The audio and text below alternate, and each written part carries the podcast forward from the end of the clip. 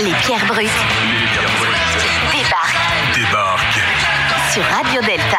Radio Delta. Vous êtes sur Radio Delta, la radio qui rayonne entre les oreilles.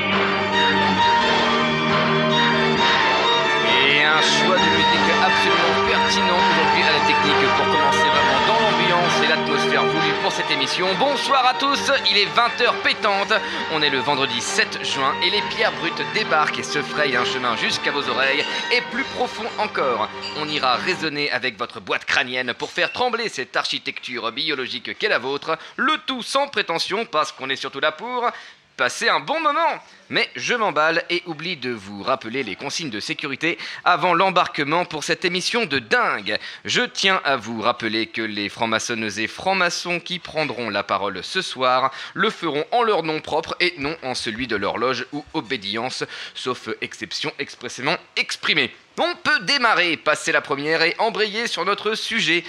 J'avais peur que l'utilisation du champ lexical de l'automobile fasse un petit peu kitsch, mais bon, si on relève pas et qu'on enchaîne, ça devrait aller, ce que je n'ai surtout pas fait à l'instant présent. Bonsoir à toutes et à tous, chers auditeurs, et bienvenue sur Radio Delta, la radio qui rayonne entre les deux oreilles.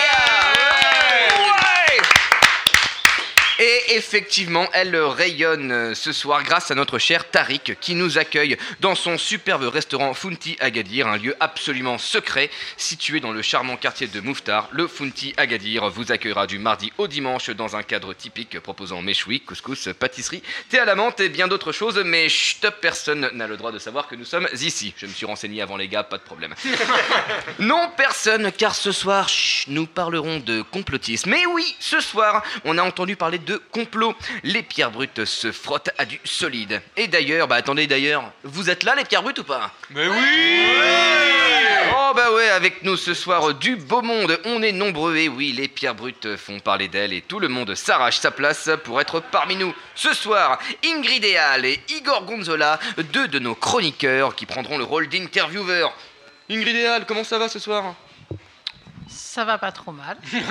Je suis désolé, ce temps de, de réponse, c'est c'est de ma faute. Je devais te passer mon micro, je, je suis désolé. C- Comment ça va, Ingrid Eal Mais ça va très bien, Tu vois, dans mon micro, ça va tout de suite mieux, tu vois Parce qu'il y a du soleil dedans. effectivement. Exactement, c'est ça. Et mon petit Igor Gonzola, comment ça va, toi? Eh, Écoute, ça va très bien toi-même. Oh, t'as la patate, on a le même t-shirt, Ah ouais regarde Ouais, exactement. Ah, ah, ah, on peut dire ce qu'on veut, c'est la radio, c'est pas le même. mais ça passe quand même. Ah, euh, euh, oui, c'est vrai. Mais aussi, nous avons ce soir euh, juste Sofiane. Bonjour. Comment est-ce que ça va? Bah écoute, euh, le ciel n'est pas tellement bleu, mais le temps est bon, donc ça va très bien. Exactement, une vraie phrase de complotiste, on reviendra là-dessus tout à l'heure. Nous avons également avec nous ce soir notre célèbre, notre piquante, mais pour autant merveilleuse, Julie Triol. Bonsoir Comment ça va avec cette petite voix chantante Mais ça va et toi Ah, ça fait du bien de t'entendre. Ah, merci. Mais après, quand on comprend ce que tu dis, ça pique. Ok, Ah, ça, va mal se passer. Julie Triol, on s'adore. Et évidemment, Nance Le Berger, comment ça va? Eh ben écoute, ça va très bien. T'avais disparu là pendant 4 Pendant mois. quatre t'es- mois, Bah ouais. mois. Qu'est-ce qui s'est passé? Et je bossais un petit peu. Je Et bossais un petit entre temps, peu. t'as fait un marathon d'ailleurs. Exactement, tu me suis, Eh tu ben, me je, suis. je te suis parfaitement. Bah, pas, pas pendant beaucoup de kilomètres parce que le marathon ça devient long, mais bon, apparemment tu l'as bien fait. Bah, écoute, on est super content de t'avoir avec nous ce soir et très heureux d'entendre ta chronique. Merci. On pense à nos chroniqueurs absents, évidemment, euh, bien euh, Mehdi Ogouv, Antoine à la chemise bleue et Louis Titi, les gars, vous êtes avec nous, on pense à vous. Ils sont pas là. Ouh. Voilà, oui, oui, bon, non, bah, on peut leur faire un petit coucou quand même de loin. Il y en a un qui est en. Grèce. Qui en Grèce qui Et bien sûr, et bien sûr, pour tenir une émission telle que celle-ci, il nous faut quoi? Il nous faut, il nous faut de la technique. Avec nous ce soir, Gilles à la technique et avec les lunettes noires. Salut. Oh, cette voix de crooner, tu vas nous faire trembler, toi, je te le dis. Et évidemment, notre célèbre, notre merveilleux Yann aux manettes. Ouais. Salut Adrien. Eh, merci On a dit Adrien du tout, c'est mon nom euh, de code. Adrien du tout. Exactement, c'est moi. Merci Et- de me présenter, ça arrive une fois sur cinq. Et donc, et donc pour tenir cette émission et cette équipe de fous, Adrien du tout. Adrien du- Merci, merci Alors, non, non, c'est ce que c'est, c'est la spontanéité, c'est ça. On s'en est pas du tout dans. C'est un régime complotiste. Et euh, ce soir, nous fait l'honneur d'être avec nous euh, notre très cher Philippe de 1, 2, 3 Soleil, euh, qui, qui, qui vient nous soutenir, nous les pierres brutes, les petits enfants finalement Oh, bah de. oui, bah oui, bah oui. de un, bah deux, trois oui, soleils, bah voilà. oui, Bah oui. Comment ça va, Philippe? Bah très bien. Ah, On est super bien, content de oui. t'avoir avec nous. Bah voilà, j'ai vomi et je suis venu. Ah, bah exactement, parce que c'était une, une soirée difficile hier soir, c'est ça peut-être? Un peu, ouais, c'est ça, ouais. Nous faisons également un petit coucou à notre pèlerin favori, parti marcher dans des contrées lointaines. Notre pèlerin, nous te saluons. Et euh, d'ailleurs, euh, Jean-Louis Jean-Marc Jean-Marc Il est où Jean-Marc là d'ailleurs? Il est où Jean-Marc? Il est, il est où Jean-Marc? Il est avec Jean-François. Ah, ça doit être ça, exactement. Mais que serait notre émission sans nos invités hein? Qu'est-ce qu'elle serait notre émission? Eh ben, elle ne serait rien. Voilà, je réponds pour vous.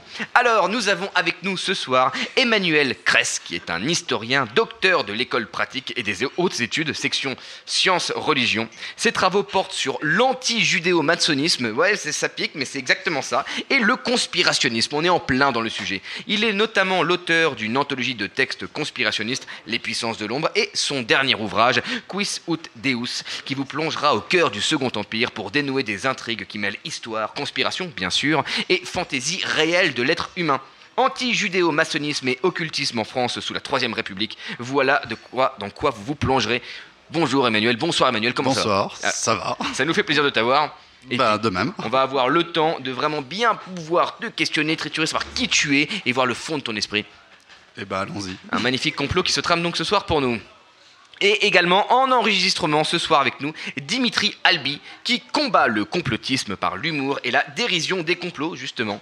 Auteur de la page Facebook qui s'est déclinée en blog, Complot facile pour briller en société, avec en plus un ouvrage, Le complotisme pour les nuls. C'est la première mondiale, ici, chez les Pierres Brutes, en exclusivité totale. Alors quand je dis totale, ça veut dire totale, comme la crème solaire, mais que tu te prends quand même un coup de soleil, ça n'a rien à voir. Première donc interview que Dimitri Albi accorde à un média. Nous l'avons pas en direct, mais en enregistrement. Faut pas déconner quand même. hein. Notre duo d'intervieweurs du jour, Igor Gonzola et Ingrid Eal, ont recueilli ces mots via Skype. Nous allons évidemment vous le diffuser pour votre plus grand plaisir. Et pour info, hein, petite info comme ça, Dimitri Albi est un des créateurs de la merveilleuse série Le Donjon de Nahelbuck, hein, pour ceux qui connaissent.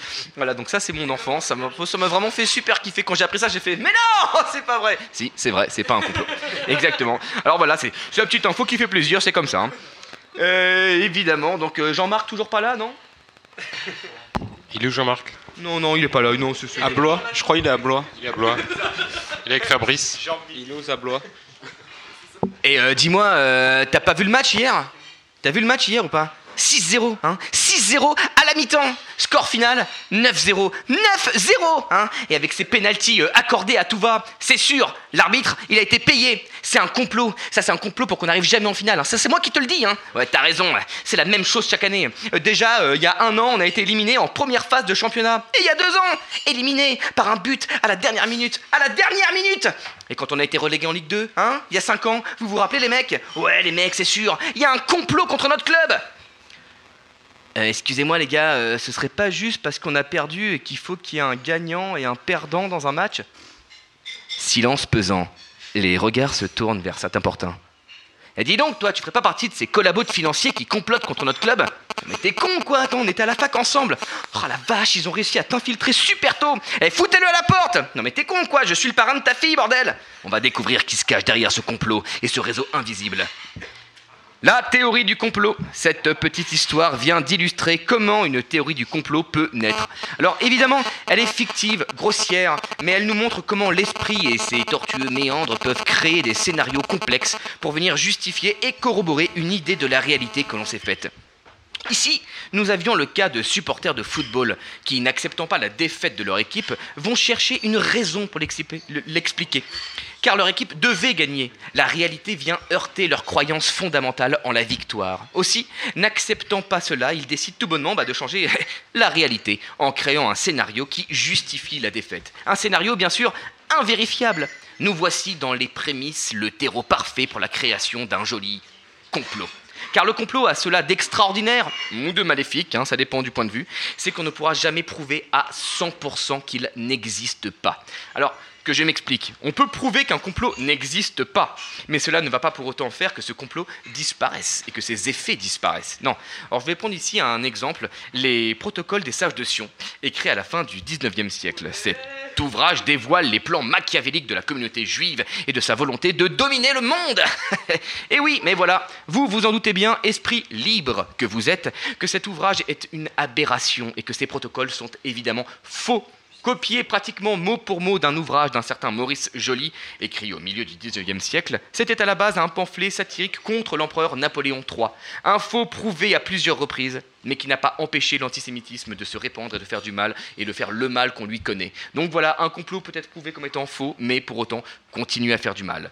Mais malgré tout, on pourra dire que les complots existent, les secrets sont là, il y a bien des services secrets, oui c'est vrai, il y a bien des médias qui mentent, qui véhiculent de fausses informations. C'est vrai aussi, il y a des médias qui mentent et qui véhiculent de fausses informations. Et, c'est bien sur ce fond de vérité que les complots trouvent leur force pour faire grandir leur tissu de mensonges et d'aberrations. Profitant de la peur, de la colère ou de l'envie d'extraordinaire, tout simplement, les complotistes viennent nourrir ceux qui ne savent plus où donner de la tête. La question se pose alors, pourquoi les complots ont-ils le vent en poupe? Il y aurait-il un problème dans notre société? Les complots sont-ils mauvais? Ben oui, mais pourquoi? Pourquoi penser que la Terre est plate et que le gouvernement nous ment est-il mauvais hein? Peut-on penser ce que l'on veut? Est-ce que penser ce que l'on veut, c'est également interdire la liberté de penser en combattant les complots?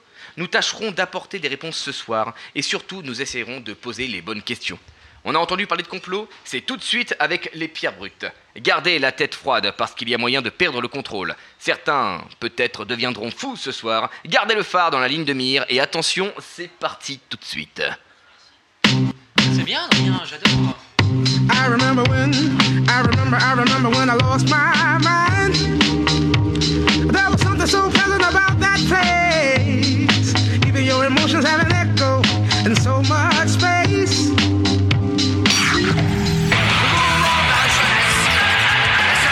Les pierres brutes Les pierres brutes débarquent débarquent sur Radio Delta. Radio Delta. Vous êtes sur Radio Delta, radio qui rayonne entre les oreilles. Et vous êtes toujours sur les pierres brutes. Euh, ce soir, nous allons parler de complot et sans plus attendre, l'interview de Dimitri Albi, euh, faite par Igor Gonzola et Ingrid Eal. D'ailleurs, Ingrid Eal, Igor Gonzola, vous êtes avec nous ce soir. Peut-être un petit mot pour euh, nous présenter cette interview que vous avez faite, un peu ce que vous avez ressenti, comment ça s'est passé. Ingrid Eal, nous t'écoutons. Donc, euh, Dimitri. Ça, La technique qui est vraiment toujours au taquet, qui a commencé à lancer l'interview, euh, pauvre Ingrid Eal, elle avait la parole. Mais c'est pas grave, c'est moi qui parlais.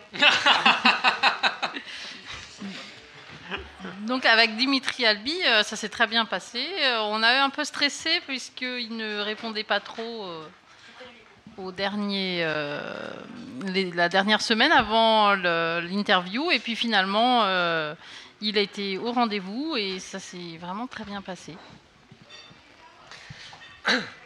Oui, bah, il, nous parlait depuis, euh, depuis l'Irlande. Alors, ce qui est bien, c'est qu'il fait, très très peu, de, voire pas du tout, euh, d'intervention dans les, dans les médias. En Très fait, peu, tu m'as dit que c'était euh, l'exclusivité Voilà, mondiale. ça. Non, mais Euh, il, il n'en fait pas donc alors. C'est un, Voilà. c'est un euphémisme, voilà. Donc on a une, exclusivité. Il nous a fait le, le plaisir. Et ben de, de fil en aiguille, on a, on a eu une, une vraie conversation avec, avec lui. Et je pense qu'on est allé à la fois sur le sur le fond de son, de, de son action, de sa compréhension des, des choses. En tout cas, ça, ça a été assez euh, intéressant et très, très, très enrichissant. Donc, je pense qu'on est parti sur des choses euh, plutôt belles. Eh ben très bien, écoute, on va pouvoir voir ça euh, directement avec le travail que vous avez effectué. On est très heureux d'écouter cette interview. Et bah, chers auditeurs, cette interview, c'est tout de suite. On se retrouve dans une demi-heure. Dimitri Albi, euh, est-ce que tu peux te présenter auprès de nos auditeurs, nous dire un peu euh, qui tu es, euh, ton parcours, et ensuite nous viendrons au sujet qui nous intéresse. Eh ben, je suis ingénieur, je suis aussi musicien, j'ai euh, 45 ans et, j'ai créé Complot il y a quelques années quand j'ai vu émerger plein de théories plus ou moins, principalement bancale sur Internet suite aux attentats de Charlie Hebdo. Et comment t'es venue l'idée de cette page, de, ce blog et de tout ce qui s'en est suivi? J'ai juste une, eu, euh, un matin, j'ai eu une conversation avec un de mes amis. On était donc juste après le, les attentats de Charlie Hebdo et on a commencé à caricaturer les conspirationnistes qui, qui étaient euh, légion sur, euh, sur Facebook. Et du coup, on a inventé euh, un, un complot stupide. Je me suis dit que ce serait bien de le faire partager avec, euh, avec d'autres personnes. Du coup, j'ai fait le petit design. C'est exactement le même qui est depuis le début sur, le- sur la page Facebook. J'ai créé la page, j'ai posté le complot, et puis ça a pris, euh, ça a pris doucement, ça a pris tout seul, et puis ça monte.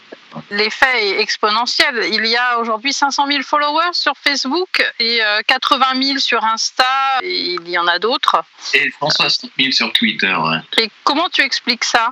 Eh ben, j'en sais rien du tout. Je sais pas. Non, je pense que j'ai eu du, enfin, j'ai eu du bol d'être là au bon moment avec la bonne idée, on va dire. À un moment où, je sais pas, il y a d'autres gens qui ont, qui ont, qui ont, qui avaient besoin de se, de rigoler, de, de se moquer un petit peu de toutes ces théories euh, absurdes qui traînent. Et Et justement, qui, qui sont ces, ces gens qui s'intéressent aux théories du complot, d'après toi? J'ai accès à des statistiques sur, euh, sur ma page Facebook en tout cas, donc je sais que je suis suivi par 75% de- de- d'hommes et, euh, et euh, enfin 70, 70% d'hommes, 30% de femmes, mais c'est peut-être dû au fait que je suis moi-même un homme et que j'ai donc un humour masculin, je sais pas. J'ai pas plus de données que ça, j'ai juste la donnée sur le sur l'âge. Euh, c'est des gens relativement jeunes, entre 20 et 30 ans, et puis euh, et le et voilà, masculin, féminin. Au départ, est-ce que c'était une démarche euh, personnelle de, de créer cette page et, et le Insta, Twitter, Oui. ou c'était plutôt intellectuel? Non, c'était juste, j'ai créé le truc, point barre, euh, ça s'est fait, ça a eu du succès, c'était surprenant, mais il n'y a, pas- y a jamais eu de. J'ai jamais eu de but, en l'occurrence, c'est-à-dire qu'il y a des, des professeurs qui me qui m'écrivent pour me dire qu'ils utilisent mes euh, publications pour développer l'esprit critique de leurs, euh, de leurs élèves. J'adore, je suis ravi que ça serve à ça, mais ça n'a jamais été un but en soi. C'était, euh, je sais pas, j'ai fait, j'ai vraiment fait le truc comme ça. C'était pour partager, pour partager ce que je, ce que je, mes idées.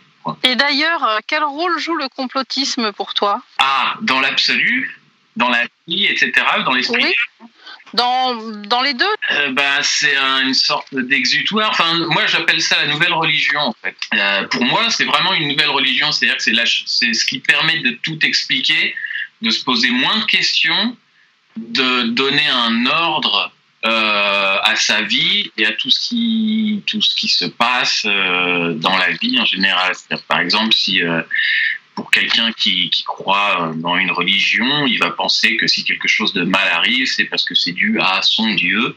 Euh, enfin, le, conspirationnisme permet de trouver une explication à tout et une raison à tout, comme euh, ceux qui se sont rabattus sur les théories du complot pour, euh, Notre-Dame.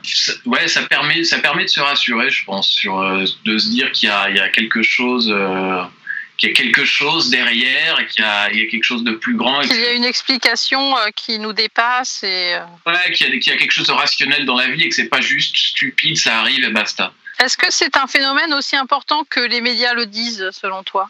Euh, c'est par vague, mais en ce moment on est dans une, dans une grosse vague. Il y a eu la première vague euh, sur, sur les réseaux sociaux quand j'ai créé la, la, la, la page. Ça s'était pas mal calmé pendant plusieurs années. Après, ça revient régulièrement sur les gros événements, mais depuis l'avènement, depuis le début des Gilets jaunes, on est sur une grosse, grosse vague et qui dure. Donc oui, là en ce moment, c'est assez important. Est-ce que le nombre de, de lecteurs de la, ou de personnes actives sur la page augmente en fonction de, de l'actualité? Oui et non, mais enfin oui, par exemple, euh, au moment de Notre-Dame, euh, j'ai eu euh, un pic de 3000 followers en plus sur la page, euh, principalement parce que je créais beaucoup, parce que j'étais très inspiré, j'ai mis, j'ai mis Poutine sur un dragon, euh, D'accord. en train de cracher du feu sur Notre-Dame, etc. Donc oui, dans- ponctuellement, ouais, je- comme, comme pour Notre-Dame. Après, ça augmente régulièrement. Tous- Tous les visuels qui sont mis en ligne, c'est toi qui les crées? Non, pas du tout. Moi, je fais, euh, j'en fais de moins en moins parce que j'ai de plus en plus de gens qui m'envoient des idées. Et il y en a qui sont très bonnes, donc je vais les publier. Mais euh, au début, c'était tout. Moi, maintenant, euh, ça dépend des moments. C'est entre, je sais pas, j'estime ça à 10, 20% peut-être. Est-ce que tu as fait l'objet de pression de la part de complotistes? Pas du tout. Des, d'ins- insultes, oui. Alors ça, ça beaucoup. Euh, régulièrement. Des pressions, enfin si, oui, bien sûr. Euh, Oui, oui, oui. J'en ai. Mais bon, euh, qu'est-ce qu'ils qu'est-ce qu'ils peuvent faire De toute façon, j'habite même pas en France. Ils peuvent pas venir me péter la gueule. Donc, Les gens qui t'insultent, toi ou, le, ou les propos, le font sous quel angle? Euh, ils, le, ils le font sous l'angle de l'insulte. C'est-à-dire que D'accord. euh, ils sont- ça les énerve extrêmement ce que je fais. Et euh, il y a des menaces euh, parfois, mais ils sont jamais. Enfin, il faudrait déjà qu'ils viennent, euh, qu'ils viennent en Irlande, donc ça limite la casse. quoi. Est-ce qu'ils te reprochent justement de, de dénoncer ces, ou d'affaiblir leur propre théorie? Ben, c'est jamais aussi développé que ça. hein, on va dire, c'est vraiment, c'est vraiment sous l'angle de l'insulte. Je déconne pas. C'est la, la base, c'est juste, ils arrivent, ils insultent, et du coup, bah, j'ai- pas envie de dialoguer, forcément, donc je leur réponds pas, je les mets en spam, et voilà. Aussi simple que ça. Et ça ne te fait pas peur d'être interviewé par une radio maçonnique? Non, je trouve ça assez rigolo, effectivement. Euh, de toute façon, peu importe hein, ce que je fasse, euh, que je sois interviewé par les uns ou par les autres, euh, ceux qui veulent croire que je suis au service de qui que ce soit vont y croire. Donc, en- en- enfin, ces derniers mois, j'ai collaboré, enfin, j'ai collaboré, j'ai, publié quatre complots inédits pendant quelques mois avec le magazine Cosette, qui est un magazine féministe. Et je l'ai fait justement un peu par provoque, déjà parce que je suis pas, je suis pas forcément féministe, je suis pas contre, mais je suis pas, je suis pas spécialement pour. Mais euh, je- je- ouais, juste pour voir la réaction des gens. Et au final, personne n'a crié à, je sais pas, à un complot. Et qu'est-ce que ça évoque pour toi, euh, la franc-maçonnerie, justement, le complot judéo-maçonnique et- un grand fantasme, le, grand, un des grands fantasmes euh, conspirationnistes et, un des plus vieux fantasmes aussi, si, je ne m'abuse, hein, puisque ça fait quand même quelques siècles que ça dure. tu, as des retours par rapport à ça sur ta page? Euh, Je vois les Illuminati régulièrement, euh, qui nous fait sourire. Bah, des retours, c'est-à-dire des retours des gens ou euh, quoi Enfin, Bah, Des, des, comment dire, des, des complotistes, euh, des Oui. insultes ou... oui, oui, oui, oui, j'ai eu, j'en ai eu quelques-uns qui disaient, euh, mais oui, ouvre les yeux. De toute façon, c'est quand même eux qui dirigent le monde. T'auras beau rigoler, nanana, nanana. Est-ce que tu penses que les, les, les- les grands complots cachent les vrais complots? Ah, c'est une bonne question, ça. Euh, euh, tu veux dire que les. Alors, bah, développe juste pour que je sois sûr de le comprendre. Tu l'as dit tout à l'heure, les, les complots de l'ordre du complot judéo-maçonnique sont en fait des, des, comment, des explications globales des, des événements, voire même de l'histoire en fait, hein, du, du- du mouvement euh, historique. Mais derrière, euh, le complot existe malgré tout. Ah oui. Il y a eu des complots hi- his- historiquement, mais qui ne sont pas explicatifs de l'ensemble du, de l'ensemble de, de l'histoire. Et donc du coup, est-ce que, enfin voilà, je voulais te, faire réagir par rapport à ça. Ah oui, non, mais les, enfin, je le rappelle régulièrement sur la page, les complots existent, ils ont toujours existé, il faut pas l'oublier, mais expliquer absolument tout ce qui se passe dans la vie et euh, dans sa vie et puis dans la, dans, dans la vie en général, en partant du principe que c'est un complot, c'est un non-sens. C'est-à-dire que j'oppose deux méthodes. Il y a la méthode scientifique qui est de partir des faits, les analyser, les événements, les faits, les analyser, émettre des hypothèses et à partir de ces hypothèses, aboutir à une conclusion. Le conspirationnisme, c'est l'exact inverse. On part de la conclusion ou de l'hypothèse favorite qui est il y a complot. Ensuite, on sélectionne les faits qui vont permettre, qui vont de faire concorder avec notre réalité. qui, non, mais qui vont concorder avec, qui vont permettre de renforcer, de renforcer cette hypothèse, enfin cette conclusion, et on revient, on reconclut à nouveau, mais on est parti d'un postulat complètement faussé qui, est, qui, qui était déjà la conclusion. C'est-à-dire qu'on fait conclusion, fait qui colle avec la conclusion, et on reconclut au complot. Ça boucle totalement en fait, on sort pas de sa grille de lecture. J'ai un ami euh, conspirationniste, un, un de mes meilleurs potes qui est tombé dedans en 2001, juste après les, juste après les, le, le 11 septembre, quoi. Et euh, je l'ai croisé il y a pas longtemps et euh, il est encore à fond dedans. Il est à fond dedans et on a discuté un petit peu. Il est toujours exactement dans cette, euh, dans cette logique du, de partir du, de l'hypothèse il y a complot, de sélectionner uniquement les faits qui vont dans ce sens-là et d'aboutir à la conclusion il y a complot. Et, et est-ce que toi, tu as déjà été séduit par certaines thèses complotistes? Mais bien sûr, je pense que c'est de toute façon c'est très très séducteur le conspirationnisme c'est une tendance humaine, euh, j'imagine, de, chercher des, explications dans ce sens-là. Après le 11 septembre, euh, j'ai reçu euh, dans les quelques mois qui ont suivi, je me rappelle, on était loin de, l'époque de Facebook, etc., mais je me rappelle avoir, reçu un petit, je crois que c'était un PDF qui pointait les, euh, les, euh, ce qui pouvait sembler louche sur, sur ce qui s'était passé, sur, euh, sur l'équivalent de deux ou trois pages, en disant faites circuler, il y a quelque chose de louche, etc. Euh, ouais, c'est très tentant. Et puis, et en fait, c'est là où intervient mon ami, qui est tombé dans le conspirationnisme. À l'époque, j'étais bien tenté par ça, et effectivement, sans y croire, mettons, mettons que je m'étais mis dans la tête que oui, c'était possible, quoi.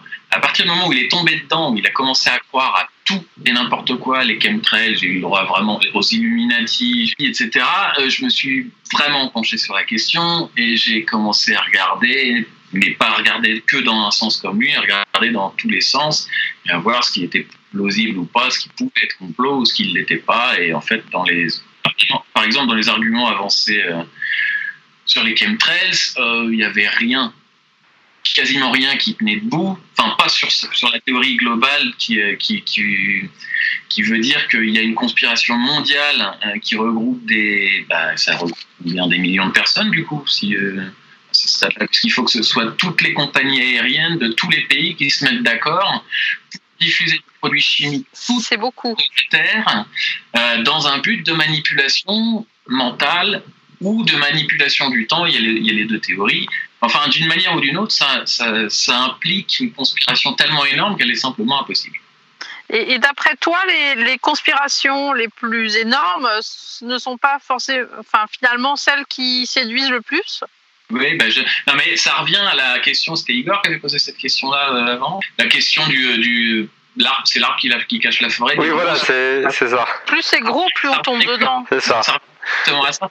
C'est le, le fait que les, les complotistes sont complètement axés sur certains euh, complots irréels comme les chemtrails, ça permet effectivement, enfin, je ne sais pas si ça permet de cacher les petits complots, mais en tout cas, une chose est sûre, les vrais, les vrais complots sont pas aussi faciles euh, à discerner que ça. Et, euh, et, et puis, ils impliquent forcément un nombre un peu élevé de personnes, parce que plus il y a de personnes d'impliquées, bah, plus ça va être facile qu'ils qu'ils soient connus. Comment on tombe dans, le conspirationnisme, justement? Qu'est-ce qui amène les, gens à un moment donné à basculer sur une grille enfin, sur cette, sur cette grille de, lecture globale hein, et à s'enfermer dedans finalement? Et, j'ajouterais, est-ce que tout le monde peut tomber dedans Ah oui, très certainement, tout le monde peut tomber dedans, même en étant un esprit rationaliste. Euh, en l'occurrence, mon ami, il était, je l'ai rencontré en école d'ingénieur, on était dans la même école d'ingénieur, et c'est euh, quelqu'un avec un esprit scientifique euh, relativement cartésien. Et, il est tombé dedans, il est tombé dedans parce qu'il est tombé sur, sur une petite vidéo conspirationniste un jour et ça a fait effet boule de C'était l'époque où il n'y avait pas YouTube en plus, donc il fallait rechercher encore plus les informations, donc ça s'est ancré encore plus profondément en lui. Plus on recherche une information et qu'on pense qu'elle est cachée, plus on va être convaincu de sa véracité après, et plus ça va être dur de revenir sur, euh, sur ça. Après, pour les autres gens, je ne sais pas, lui, c'était mon principal, euh, c'est principalement lui que j'ai étudié. Euh, les gilets jaunes, en ce moment, par exemple, qu'est-ce qui fait que autant de gens croient bêtement euh, absolument tout ce qui traîne sur Internet et puis surtout comment ça se fait qu'ils attendent même pas la version officielle, qu'ils se mettent subitement à hurler Notre-Dame, les théories du complot, elles, ont, elles sont apparues pendant que ça brûlait. Elles sont apparues dans le. J'avais même pas appris, euh, j'étais même pas au courant euh, qu'il y avait déjà des théories du complot. Le, le feu avait démarré une heure avant, un, un truc comme ça. Ils partent du principe que. Qu'est-ce qui fait qu'ils partent du principe que, en l'occurrence, pour les Gilets jaunes, c'est le fait qu'ils sont contre le gouvernement et puis bah, ils font un méchant, quoi. Notre-Dame, c'est peut-être l'effet de sidération où on a envie de trouver un responsable tout de suite. Il y a ça aussi, bien sûr. Il y a ça aussi. Plus, le- plus l'événement est marquant et, euh, et choquant, plus on va avoir tendance à, à développer une théorie, bah, comme pour euh, Le 11 tuerie septembre. Charlie Hebdo, bah, le 11 septembre, oui, c'est c'est clairement parti de là. hein. Plus l'événement est petit et moins il y a de théorie du complot. J'imagine que, tu- ou pas d'ailleurs, que tu, que tu vas souvent sur les sites euh, complotistes. Ah oui, beaucoup. oui. Du coup, est-ce que tu as remarqué enfin, certaines similitudes de- d'écriture, de, de, de mots Est-ce qu'il y en a qui font qu'une théorie ou d'autres euh, qui sont multi-explications? Oh, on a un petit peu de tout. hein. On a les. Enfin, Il y a assez peu de complotistes généralistes. Un petit peu comme les ingénieurs spécialisés, les ingénieurs généralistes. Et ben, il y a les complotistes spécialisés, complotistes généralistes. Euh, le complotiste, euh, enfin, conspirationniste euh, est en général euh, assez axé sur une idée. C'est. euh, de toute façon, ils choisissent un ennemi favori. J'appelle ça euh, l'ennemi favori, c'est-à-dire l'ennemi préféré. Il y a ceux qui sont, euh, qui voient euh, la Russie derrière tous les juifs, derrière tous les francs-maçons, derrière tous les Américains, derrière tout, les musulmans derrière tout. Il y, il y en a un petit peu pour tous les goûts. Suffit de, su- suffit d'avoir quelqu'un. Enfin, même Macron, le gouvernement, bien sûr. euh, euh, suffit d'avoir euh, son ennemi favori, quelqu'un sur qui on veut tout mettre. Et puis on va trouver. On a- peut tout lui mettre. oui, on a, on a- on va en citer un, euh, Pananza, je ne sais pas si vous connaissez, mais eux, leur, leur focus, c'est les juifs. Et euh, quoi qu'il se passe, euh, que ce soit un attentat ou quoi que ce soit, de toute façon, ils trouveront toujours que euh, le, voisin euh, de la femme de la concierge était juif. Et donc, forcément, c'est pas par hasard, etc. Mais bon, il n'y a pas. C'est rarement généraliste, c'est en général très ciblé, quoi. Est-ce que tu as remarqué que ces théories sont développées à des fins politiques? D'influence sur la sur les décisions contre l'État et, et autres et est-ce qu'elles seraient liées à des à des idéologies X ou Y de droite de gauche enfin euh, voilà. Euh, oui et non, c'est-à-dire que euh, c'est- il y a les, oui, la plupart du temps, ils ont une idéologie, mais ce que je- si, si tu es en train de me demander s'il y a un grand complot qui fait que les gens euh, créent des, des théories du complot pour influ- influencer les autres, j'en sais rien, mais je ne vais pas partir de Non, c'est oui, je sais pas si c'est ça la la question sous-jacente, c'est de voir si est-ce que tu aurais remarqué qu'il y aurait convergence entre des sites complotistes et des sites plus politiques. C'était pour euh, pour préciser. Voilà. Ok, je vois. Bon, pour résumer, il y a plus de conspirationnistes dans l'extrême gauche et l'extrême droite. Euh, ils sont plus virulents. Pour l'extrême droite, en tout cas, ils ont une plus grande une plus grande exposition. Ils ont des médias qui leur permettent de relayer le truc et qui sont plus, euh, qui sont, qui sont, ils sont plus visibles. Parce qu'on a, on a vu quand même euh, un leader d'extrême droite avancer certaines théories du complot assez fumeuses euh, à la télé, ce qui est quand même surprenant. ils sont sortis du bois. hein. Maintenant, c'est bon, c'est devenu, euh, c'est devenu acceptable, c'est de moins en moins scandaleux. euh, on peut exposer le complot et les gens vont se foutre de nous, mais d'un- d'une- certaine manière, ils, vont, ils, sont, ils sont sûrs de pouvoir persuader une certaine frange de l'opinion, surtout en ce moment où, euh, où les gens sont plus crédules et surtout que le conspirationnisme est dans l'air. C'est-à-dire qu'il y a beaucoup de gens qui partent du postulat que c'est un complot et voilà, ils cherchent une explication. Si on leur livre toute prête comme ça sur un plateau télé, c'est ça, ils vont se jeter dedans. Comment tu te définis, toi, dans la, dans la lutte contre le conspirationnisme? Ah bah moi c'est simple, je lutte pas contre le conspirationnisme. C'est-à-dire que depuis tout début euh, que j'ai créé la page, je m'amuse tu te moques des conspis. Ouais, je me moque des conspires, mais attention, je me moque de ceux qui voient des complots partout. C'est-à-dire que euh, c'est pour ça que je disais que je rappelle régulièrement que les complots existent et qu'il faut pas croire tout bêtement.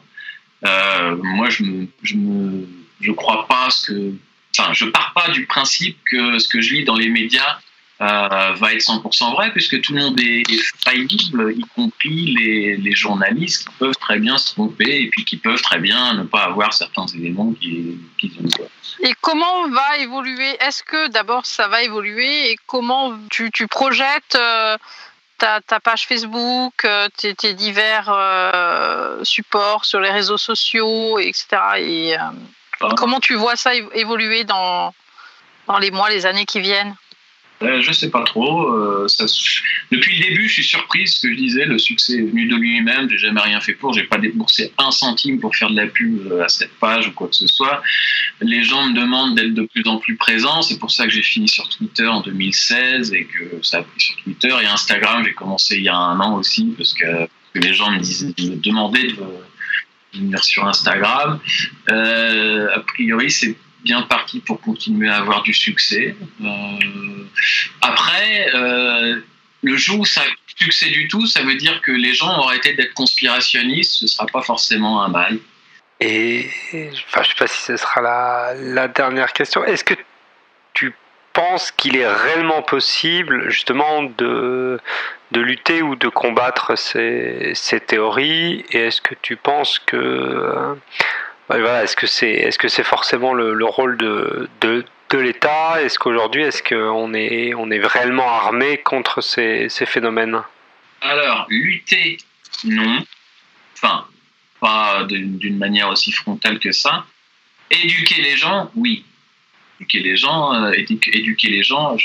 alors, le rôle de l'État, c'est mort. De toute façon, l'État, faut oublier. Si, si l'État euh, a la moindre action dans ce, dans ce, dans ce domaine-là, ils sont, ça décrédibilise l'action en elle-même. C'est-à-dire que ma pire hantise, ce serait que l'État décrète, par exemple, que je suis utile et qu'il fasse euh, la, pub- la publicité pour moi ou un truc comme ça. Et là, c'est mort.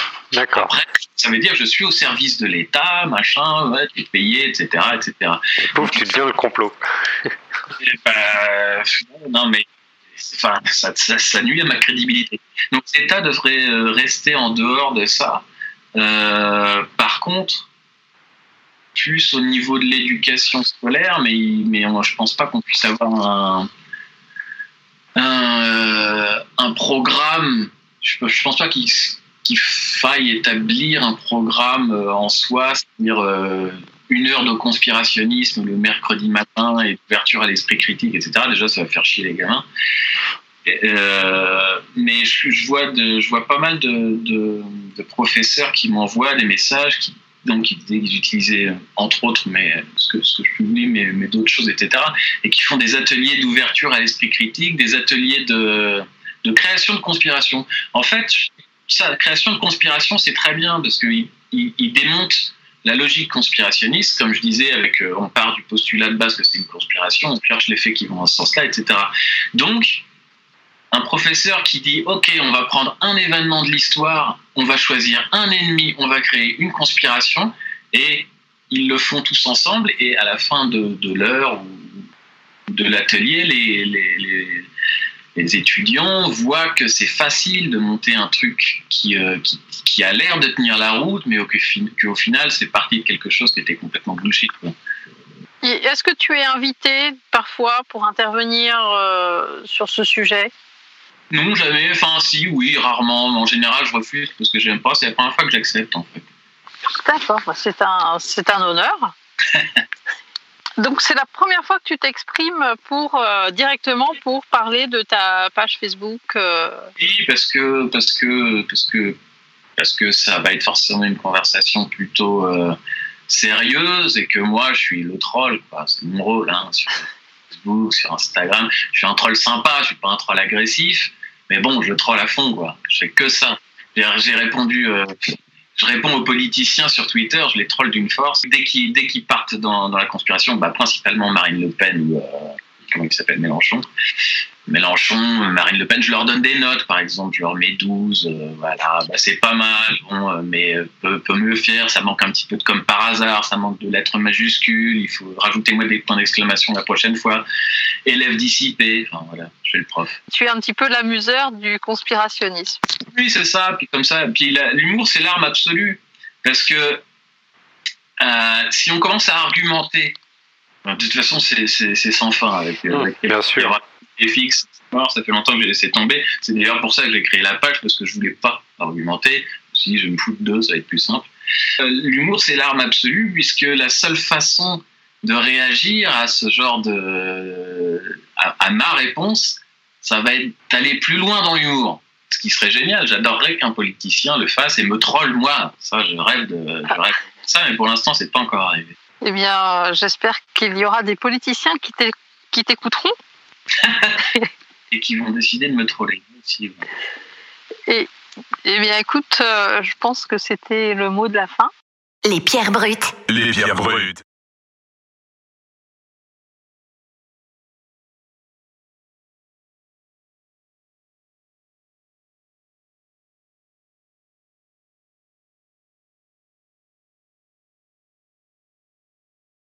Qui m'oblige donc à répéter cette phrase. Vous devez juste deviner donc ce que j'ai dit, chers auditeurs, il y a absolument deux secondes, mais je vais la refaire exactement. Je disais donc que la personne qui avait fait cette voix-là était mon frère, mais cette blague-là ne tient plus maintenant puisqu'il y avait vraiment une espèce de corrélation. Mais comme la technique ne m'a pas suivi, maintenant je suis absolument libre de faire ce que je veux puisque ce n'est pas de ma faute.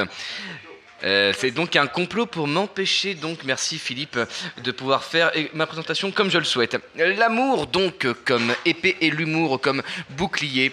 Un Peut-être un petit mot de la fin de Dimitri Albi. Euh, je vais laisser la parole à Ingrid Eal et Igor Gonzola qui ont mené cette interview. Euh, un micro, vous avez effectivement en commun. Je t'offre le mien, Ingrid Eal, comme ça tu as plus de liberté. Merci Adrien. En fait, euh, je tenais encore à remercier Dimitri qui nous a euh, donc offert la primeur de, cette interview et euh, qui m'a demandé d'ajouter quelque chose qu'il a oublié de, de dire. C'est que le succès de sa page est surtout en grande partie dû aux gens qui viennent commenter et que les commentaires, je confirme, sont souvent beaucoup plus drôles que le post lui-même. Et des fois, ça va même très très loin. Donc voilà, encore merci Dimitri et je passe le micro à Igor.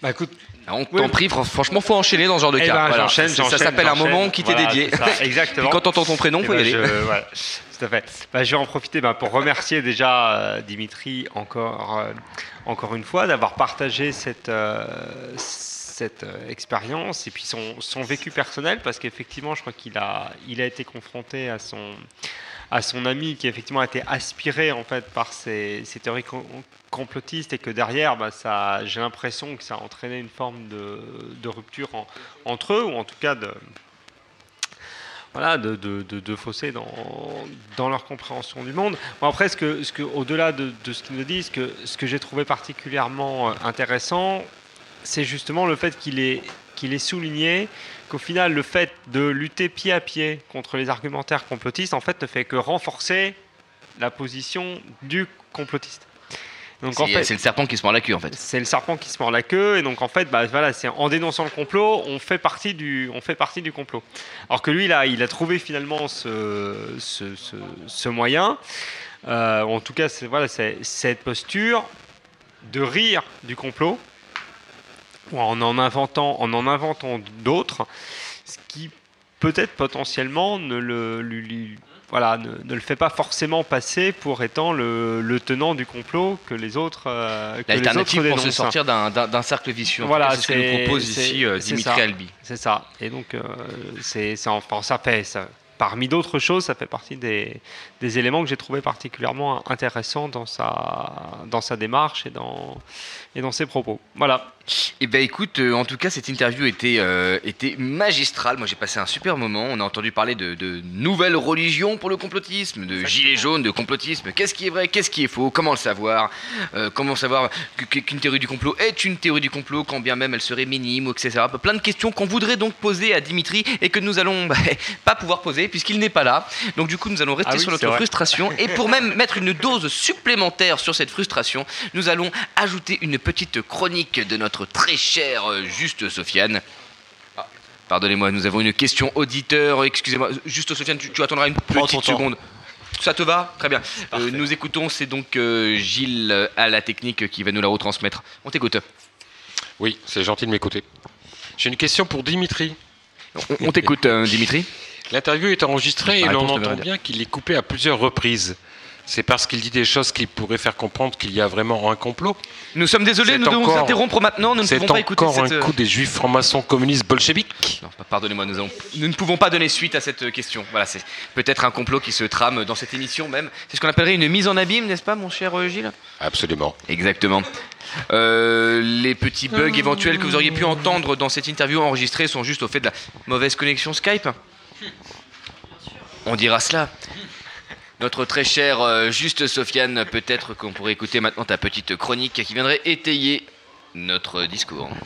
Alors je sais pas si ça va étayer quoi que ce soit. Je te remercie Adrien pour euh, cette Je fais, je fais ce que je, je fais mon maximum. Merci. Alors attention Radio Delta, vous écoutez une radio dont l'objectif dissimulé est de placer un micro entre vos oreilles. Mais qu'avons-nous pu raconter à Mamie dimanche dernier pendant notre coup de téléphone hebdomadaire pour penser qu'un gouvernement ait envie de l'entendre?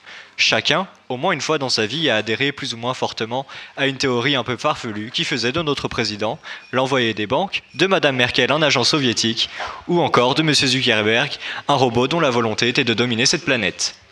Mais qui serait assez fou, je vous le demande, pour vouloir de nous et de cette terre? Et puis, entre nous, la mission semble avoir été un échec, non? Ou alors, le terme domination se définit désormais comme la capacité de pouvoir me vendre un oreiller triangulaire de 24 cm de côté hypoallergénique pendant que je stalk, comprenez espionne, le compte de l'ex de ma copine sur Facebook. Bon, admettons. Des choses nous sont cachées. Est-ce inacceptable? Est-ce même important? Sur le fond, j'entends. Je n'en suis pas sûr. Il n'y a qu'à voir les réactions des Français à l'annonce d'une nouvelle taxe pour comprendre que ces chères personnes n'ont pas besoin de savoir que des petits bonhommes tout verts sont venus nous proposer des chips. Ou pire, que le stylo de, notre président Macron a été fabriqué en Chine. Et puis, qui se soucie encore des événements de Dallas ou encore de notre escapade présumée sur la Lune? Non, soyons sérieux un instant, réfléchissons et comprenons ensemble que nous ne sommes pas tous aussi intéressants que nous le pensions et qu'il n'y a souvent pas d'intérêt derrière ces histoires. Plus encore, à trop vouloir en savoir, bien souvent, c'est en tout cas le cas en la matière, on ne sait plus rien. La lumière n'est pas bonne pour tous et toutes les lumières ne peuvent aller à un seul. Il est devenu impossible de faire la différence entre le vrai et le faux, comme il est impossible ou presque de trouver un profane capable de ne pas confondre les symboles francs-maçons, Illumani- Illuminati et le billet de 1 dollar. Si lumière il y a, elle est perdue, bien perdue. S'intéresser au complotisme, c'est surtout l'occasion de s'interroger sur une certaine hypocrisie. Car qui s'offusque des conditions générales d'utilisation des services que nous utilisons tous les jours Supermarchés, téléphones, réseaux, banques, chaque jour nous permettons à de nombreuses entités multinationales d'avoir accès à des informations que soi-disant nous voulons protéger. Ne soyons pas dupes et avouons-le. Si complot il y a, il y a, à cette table, chacun, à cette table y participe. Pour conclure, mes amis, cette chronique un peu légère, je dirais simplement que si complot il y a, il n'y a pas secret, forcément.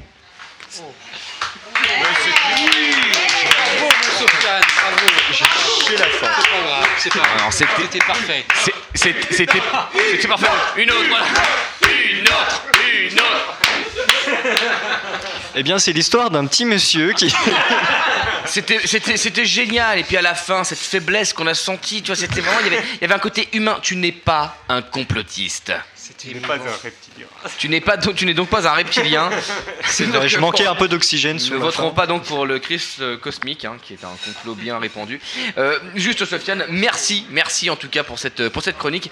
Euh, on aurait plein de questions à te poser, seulement le problème c'est que poser des questions euh, ici directement ou avec notre ancien, euh, notre ancien interviewé, à savoir Dimitri Al- Albi n'étant pas là, je propose que nous lancions donc notre interview avec euh, Emmanuel Kress pour pouvoir poser toutes les questions ensuite qui nous intéresseraient et rentrer vraiment dans le vif du sujet.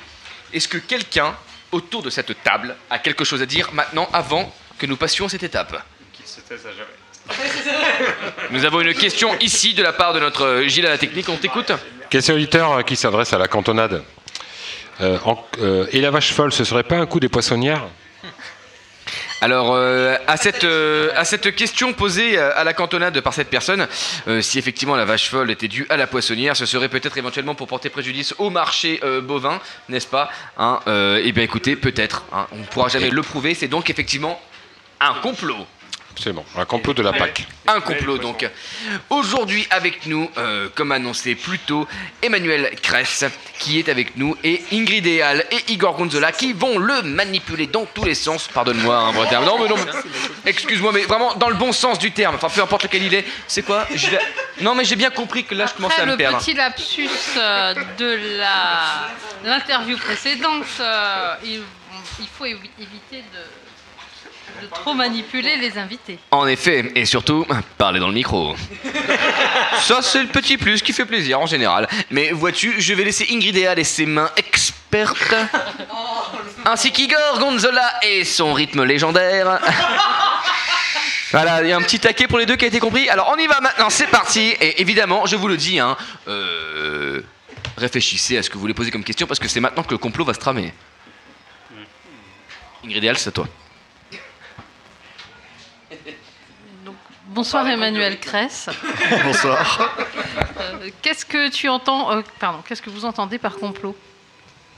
Qu'est-ce que j'entends par complot? Euh, La définition qui est donnée par le dictionnaire, euh, un projet concrètement secrété. ce- ce- complète- pardon, je reprends, c'est un projet euh, concocté secrètement par des personnes, euh, de minimum a priori, pour nuire en secret à euh, d'autres personnes ou des institutions ou des gouvernements ou. euh, voilà. Projet de nuisance secret organisé par plusieurs. Et donc, partant de cette, euh, de cette définition, qui concrètement, enfin voilà, on, on peut supposer qu'il y ait des, des complots euh, dans l'histoire. Le sujet, enfin, pour, et pour. On, euh, peut, on peut même ne pas supposer, il y en a. hein, non, on peut abandonner la supposition. Oui. On peut on- évidemment que l'histoire est faite de complots. Pour rejoindre le thème qui qui est le nôtre et pour faire un point justement sur les sur les termes et pour savoir exactement de quoi on parle. euh, une fois passé cette, euh, cette définition et une fois mis de côté les, les vrais complots, voilà, une question plus, plus large, qu'entend-on justement par complotisme et de manière élargie par théorie du, par théorie du complot? Voilà, parce que là, à un moment donné, il faut comprendre et tenter de comprendre de manière complexe, sans simplifier les choses, ce dont nous sommes en train de parler. Alors on entend pas mal de choses différentes et le sens de la chose. Alors déjà, un, ce sont des terminologies qui sont extrêmement récentes, hein, euh, puisque théorie du complot apparaît globalement après-guerre, dans le sens où on l'a actuellement. Euh, on trouve des occurrences, un théorie du complot euh, au 19e, on peut remonter. euh, bon, généralement, c'est pour dire qu'il y a l'idée qu'il y a un complot. par exemple, en, justice, bah, vous comparaissez, des personnes ont essayé de vous nuire et vous allez dénoncer un complot et la justice va parler d'une théorie d'un complot. Donc un complot qui reste théorique tant qu'il n'est pas démontré par la justice. Les choses vont évoluer progressivement au début du XXe siècle, notamment durant l'entre-deux-guerres, où ça va prendre une coloration plutôt péjorative. On va utiliser généralement théorie du complot en mettant un adjectif après. Cet adjectif va tendre à décrédibiliser la théorie du complot. Théorie du complot maçonnique veut dire que on sait qu'il n'y a pas de complot maçonnique, euh, puisque c'est une théorie et que la chose n'existe pas. Les choses évoluent notamment après ça, les étapes suivantes, c'est après-guerre, donc euh, durant la guerre, hein, donc un, un penseur américain, euh, Karl Popper, va parler de la euh, théorie euh, du complot de la société. Alors il, dénonce notamment les totalitarismes et le national-socialisme à travers ces formules. Alors par contre, il parle de méga complot, donc d'idée de théorie de complot utilisée à des fins, euh, dans, l'occurrence euh, chez lui, donc pour dénoncer le nazisme et euh, le stalinisme, et donc de complot euh, visant à euh, des fins de propagande, donnant un sens à l'histoire, allant dans euh, l'idée que s'en font euh, les dirigeants pour soumettre les peuples. Alors, ce qui est euh, lui-même va un peu dévier, au-delà de, cette histoire de méga complot, va aussi parler de, cette, théorie du complot pour des événements non avérés, des idées euh, un peu saugrenues, d'idées de, complot à des endroits sporadiques. Mais il reste quand même dans ce cadre plutôt de grands complots. Cette euh, théorie est reprise ensuite par d'autres, c'est peut-être pas la peine de, s'étendre. Un changement va, va s'effectuer.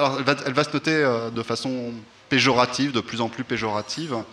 Et notamment, euh, ces théories du complot vont devenir l'apanage des régimes totalitaires qui s'opposent, euh, enfin, qui s'opposeraient, selon euh, les tenants, aux démocraties libérales. À partir de l'affaire Kennedy, dans la deuxième moitié des années 60, euh, il va y avoir un- une note de la CIA qui va demander à ses agents en poste dans différents pays bah, de réagir face aux théories alternatives sur euh, la mort de Kennedy et notamment euh, la question de l'implication des services américains dans l'histoire. Alors cette note n'a pas grand intérêt en tant que telle, euh, mais elle crée un précédent qui est que les il y a des théoriciens du complot qui apparaissent. Alors le terme est peu utilisé, il doit être apparaître deux fois dans la note, il faudrait reprendre exactement le nombre d'occurrences, mais peu. Mais ces théoriciens de complot deviennent une catégorie qui devient une catégorie politique dans ce texte. Il y a des théoriciens du complot. Ces théoriciens du complot, c'est une espèce de groupe voilà, qui nuit aux intérêts américains en répandant euh, justement des théories euh, sur euh, l'affaire Kennedy. Mais justement, pourquoi des théories et des théoriciens? Ça, veut, ça sous-entend que rien n'est avéré? Alors, ça sous-entend que rien n'est avéré a priori, puisque ça reste des théories à cet euh, stade-là. Si le complot est avéré, c'est un complot. Euh, maintenant, le, terme théorie du complot, à l'heure actuelle, et notamment, euh, on va dire depuis le début des années 2000, hein, après le 11 septembre, tend à prendre une importance de plus en plus grande et surtout à être nourri de plein d'éléments qui, avant, n'avaient pas grand-chose en commun avec cette théorie du complot. Euh, ou plutôt. Donc euh, voilà. Après ça, il faudrait peut-être aussi euh, faire une différence entre ce qui sont ces événements, euh, voilà, et l'idée qu'il y a des très grands complots. Alors, euh, on a plein de termes actuellement hein, théorie du complot, conspirationnisme, complotisme. Alors, aucun de ces termes n'a vraiment un sens défini, euh, et chacun en fait un peu ce qu'il veut. Et souvent, euh, par paresse, emploie l'un ou l'autre des termes, mettant un peu n'importe quoi, il faut dire, à l'intérieur. Quelle est la différence Ah bah, justement, on n'en sait rien. Alors, par contre, certaines personnes mettent des différences. Moi, j'aurais tendance d'éviter le terme théorie du complot, qui est justement extrêmement flou et peu approprié, peu approprié euh, pour préférer celui de conspirationnisme, qui montre la dimension idéologique que révèle le phénomène, qui fait sens, justement, et qui a un sens global. Donc là, on peut avoir les théories, par exemple, du complot maçonnique. La franc-maçonnerie dirigerait les sociétés pour les emmener généralement vers quelque chose qui est, qui est considéré comme plutôt négatif, euh, complot juif, complot, etc. Donc tous ces, ces méga complots qui dirigeraient l'histoire. Après ça, on a des événements dont on ne sait pas très bien ce qu'il en est, dont certaines personnes vont émettre des théories disant qu'il y a des complots derrière, voilà, mais qui sont finalement deux choses qui ne sont pas tout à fait les mêmes si on regarde euh, en détail. Et puis actuellement, bah, beaucoup d'autres mots valises, euh, beaucoup d'autres sens viennent nourrir ce mot valise. hein. On euh, y rajoute les fake news, notamment, qui sont très à la mode actuellement avec le terme anglo-saxon. Enfin, les fausses nouvelles existent depuis bien plus longtemps sans cette terminologie-là et peuvent rentrer dans euh, des méga complots. hein. On peut alimenter son idée avec ces fausses nouvelles, mais c'est pas forcément euh, obligatoire. Euh, aussi, il y a des corrélations qui sont faites avec d'autres éléments. hein. Le- le- les théories du complot sont souvent associées avec, par exemple, l'antisémitisme et le négationnisme. Euh, là encore, euh, c'est des choses qu'il faudrait un peu relativiser parce qu'il y a des conspirationnistes antisémites, mais il y a des antisémites qui ne sont pas conspirationnistes. Il y a des négationnistes conspirationnistes et il y en a qui ne le sont pas du tout également. Donc, euh, voilà. Tu, parles qu'il y a des événements qui créent justement des vagues, on va dire, de, complotisme ou des, des, possibilités de créer des complots. Est-ce que, euh, dans l'ère moderne, à l'ère où l'information va très vite, est-ce que l'affaire Kennedy, justement, dont tu as parlé un petit peu, serait pas une affaire particulière au niveau du complot, du complotisme et de la création des théories du complot, euh, et une gestion d'un fait concret, l'assassinat de Kennedy, une gestion donc de l'État avec la, une version officielle qui a peut-être mis un peu de temps à venir, le temps à des théoriciens sérieux, et dans cette ouverture, justement, des théories de complot. Donc, est-ce que l'ère Kennedy a permis, finalement, au complot de euh, revêtir une forme nouvelle qui est celle que l'on a aujourd'hui et qui, justement, s'infiltre dans toutes les petites ouvertures? Est-ce que j'ai été clair? En tout cas, tu vois l'idée du. euh, Alors, euh, Kennedy, le, gros, le gros élément de Kennedy, c'est surtout cette note de la CIA qui crée un, groupe de conspirationnistes. Euh, ça vient aussi à une période où le conspirationnisme, justement, devient quelque chose qu'on critique. Si, on prend les années 30, évoquer l'idée d'un complot, euh, on prend n'importe quel journal, euh, il y a des gros titres sur les complots. Il ne faut pas oublier qu'en 1920, euh, le Times de Londres se pose la question des protocoles des sages de Sion, et dans le premier article, il revient dessus un an plus tard, mais dans le premier article, l'hypothèse d'un complot mondial juif n'est pas si... Il faut imaginer que c'est actuellement si le monde titrait sur la possibilité d'un complot mondial juif. Donc voilà, dans les... Qu'ils ont démenti, effectivement, comme tu dis, par la suite. mais. Qui est démenti un an plus tard, disant on a trouvé en effet euh, l'histoire des euh, ressemblances avec le euh, Machiavel aux enfers de Joly, etc. Mais bon, il pose la question à ce moment-là.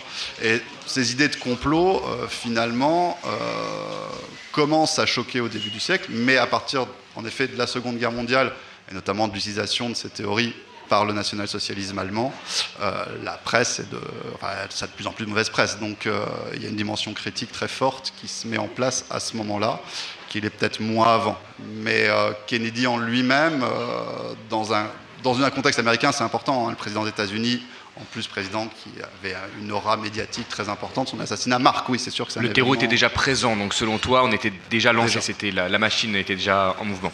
Nous avons une petite question auditeur qui vient s'intercaler. Oui, une question auditeur s'intercale. Si le complot est par définition secret et de fait non identifiable, n'est-il pas aussi idiot de dire qu'ils existent que de dire qu'ils n'existent pas? Je te laisse le soin, franchement, d'y répondre.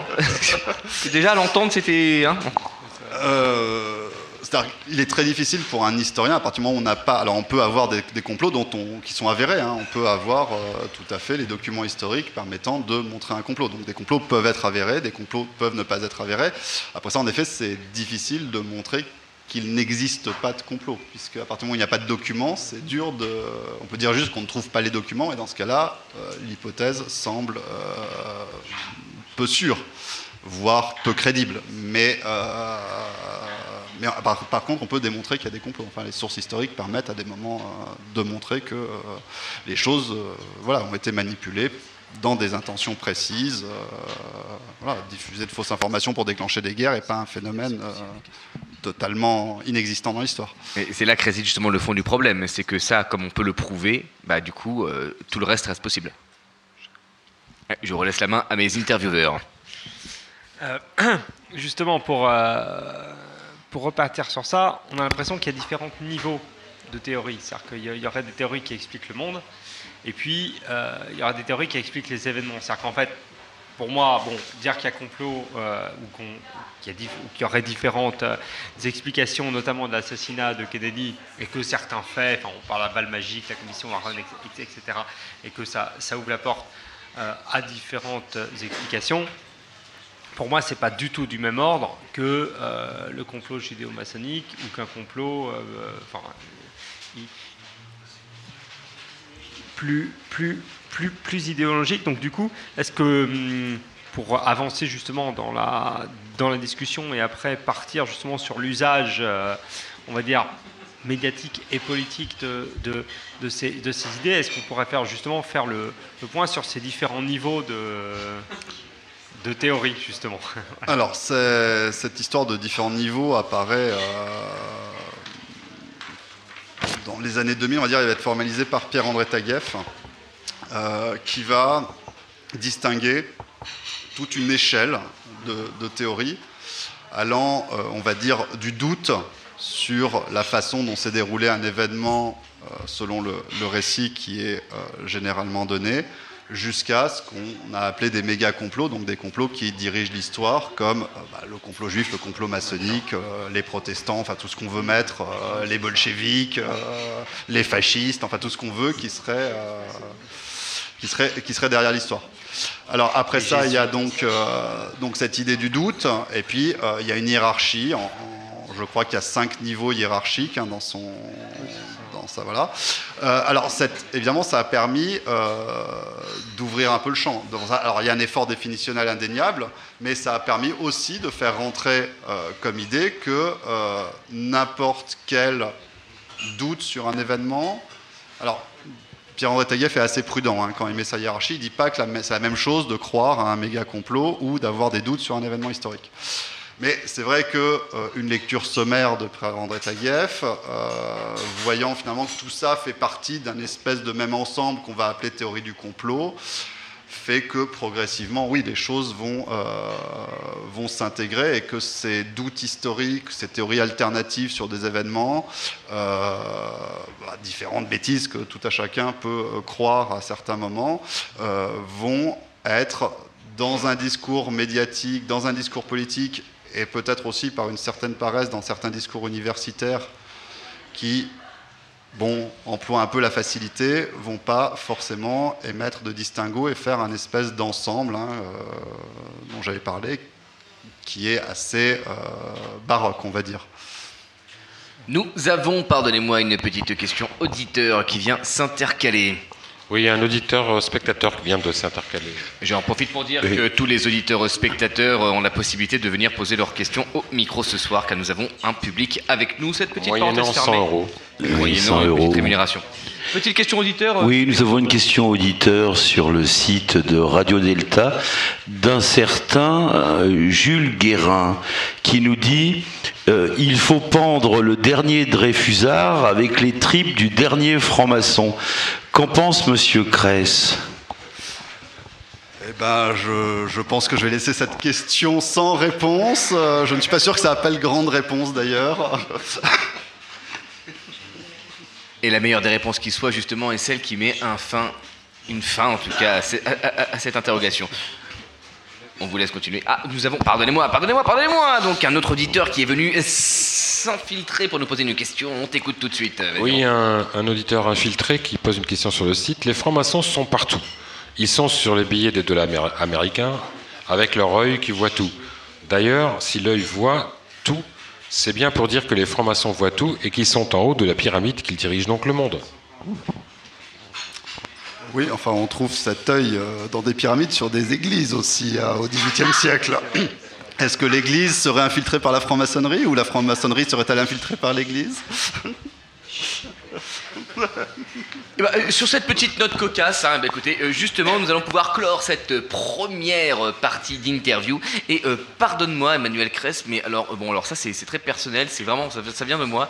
J'ai eu un petit manquement, hein, il me manque quelque chose. J'aimerais bien savoir un petit peu, avant d'envoyer une petite musique hein, pour nous détendre, savoir un petit peu qui tu es, ce que tu fais, mais avec tes mots, parce que je t'ai présenté rapidement. Est-ce que toi, avec tes mots, tu pourrais nous dire ce que tu fais, qui tu es, d'où tu viens, et pour qu'on se situe un petit peu, et puis qu'on se dise, bon bah ce mec, c'est vrai qu'il nous dit pas que de la merde, quoi. Bon, on- tu vois ce que je veux dire? Bon.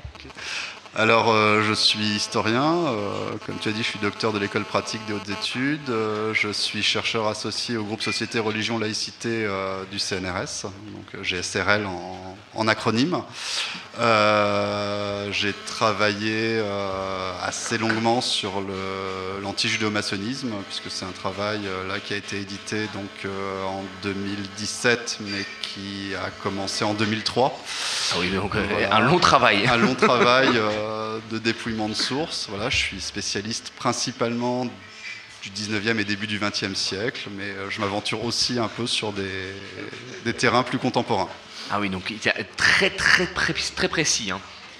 Très précis. Voilà, ça c'est ça. Bah écoute, euh, merci. Maintenant, nous te situons encore mieux. Et euh, avant d'aller encore plus en profondeur et peut-être même plus large, on va dire, nous allons nous faire une petite pause musicale parce que je pense que nos esprits ont besoin de se reposer, de flotter, euh, de laisser porter en tout cas par le- les couleurs de la vie. On peut envoyer la musique.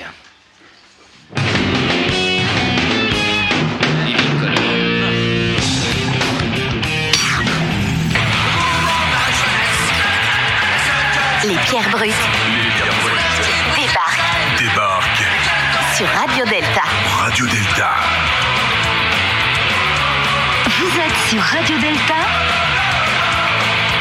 la radio qui rayonne entre les oreilles.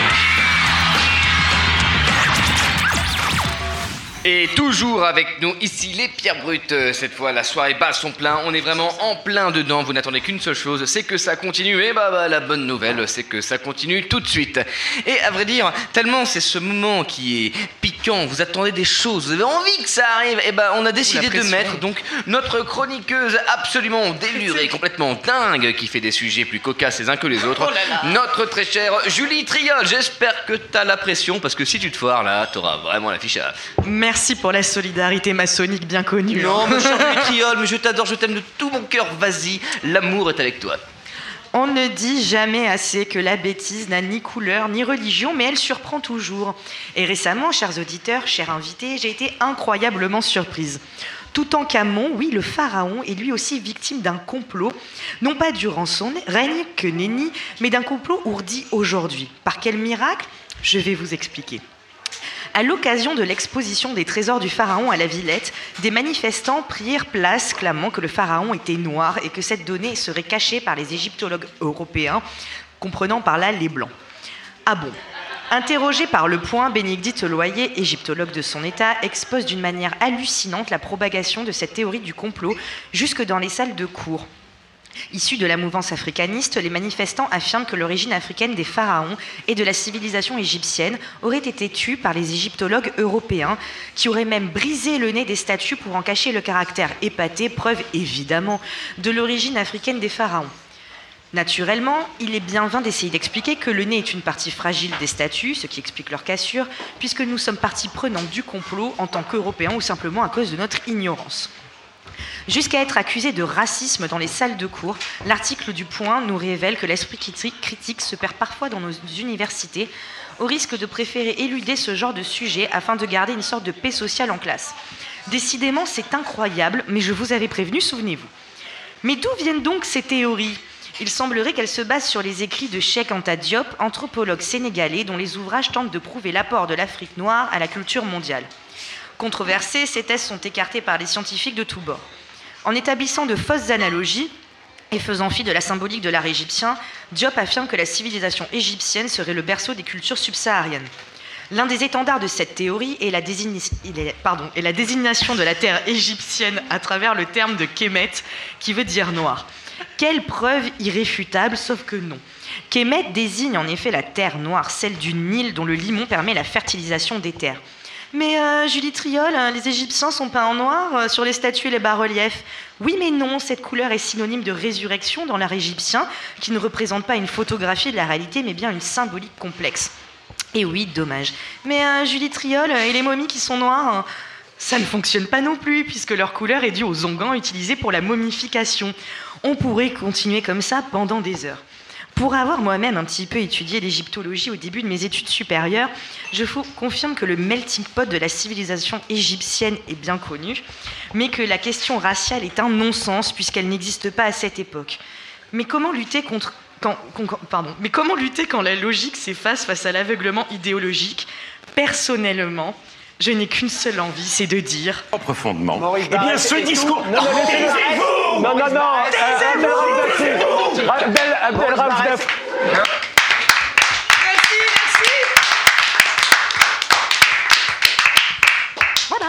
Eh ben, merci pour, euh, pour cette chronique, euh, ma chère Julie Triol.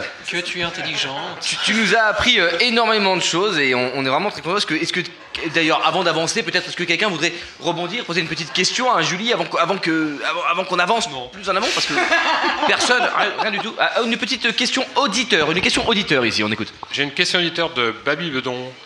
Babi Bedon euh, demande s'il y a des complots positifs. Des complots positifs. Donc, euh, ma chère Julie Triol, est-ce que toi ça te parlerait ça Un complot Oui, la Bible. La Bible. Brah, ça y est, j'ai sorti Un complot- positif, ça dépend, hein, mais j'avais envie de le dire. Un complot, un complot positif, c'est-à-dire un complot qui dirait que euh, oui, euh, je suppose que euh, plus ça avance, plus les choses vont bien dans le monde, un truc du genre comme ça. Mais c'est pas positif la Bible. Non, bah écoutez, on va, on va en rester là.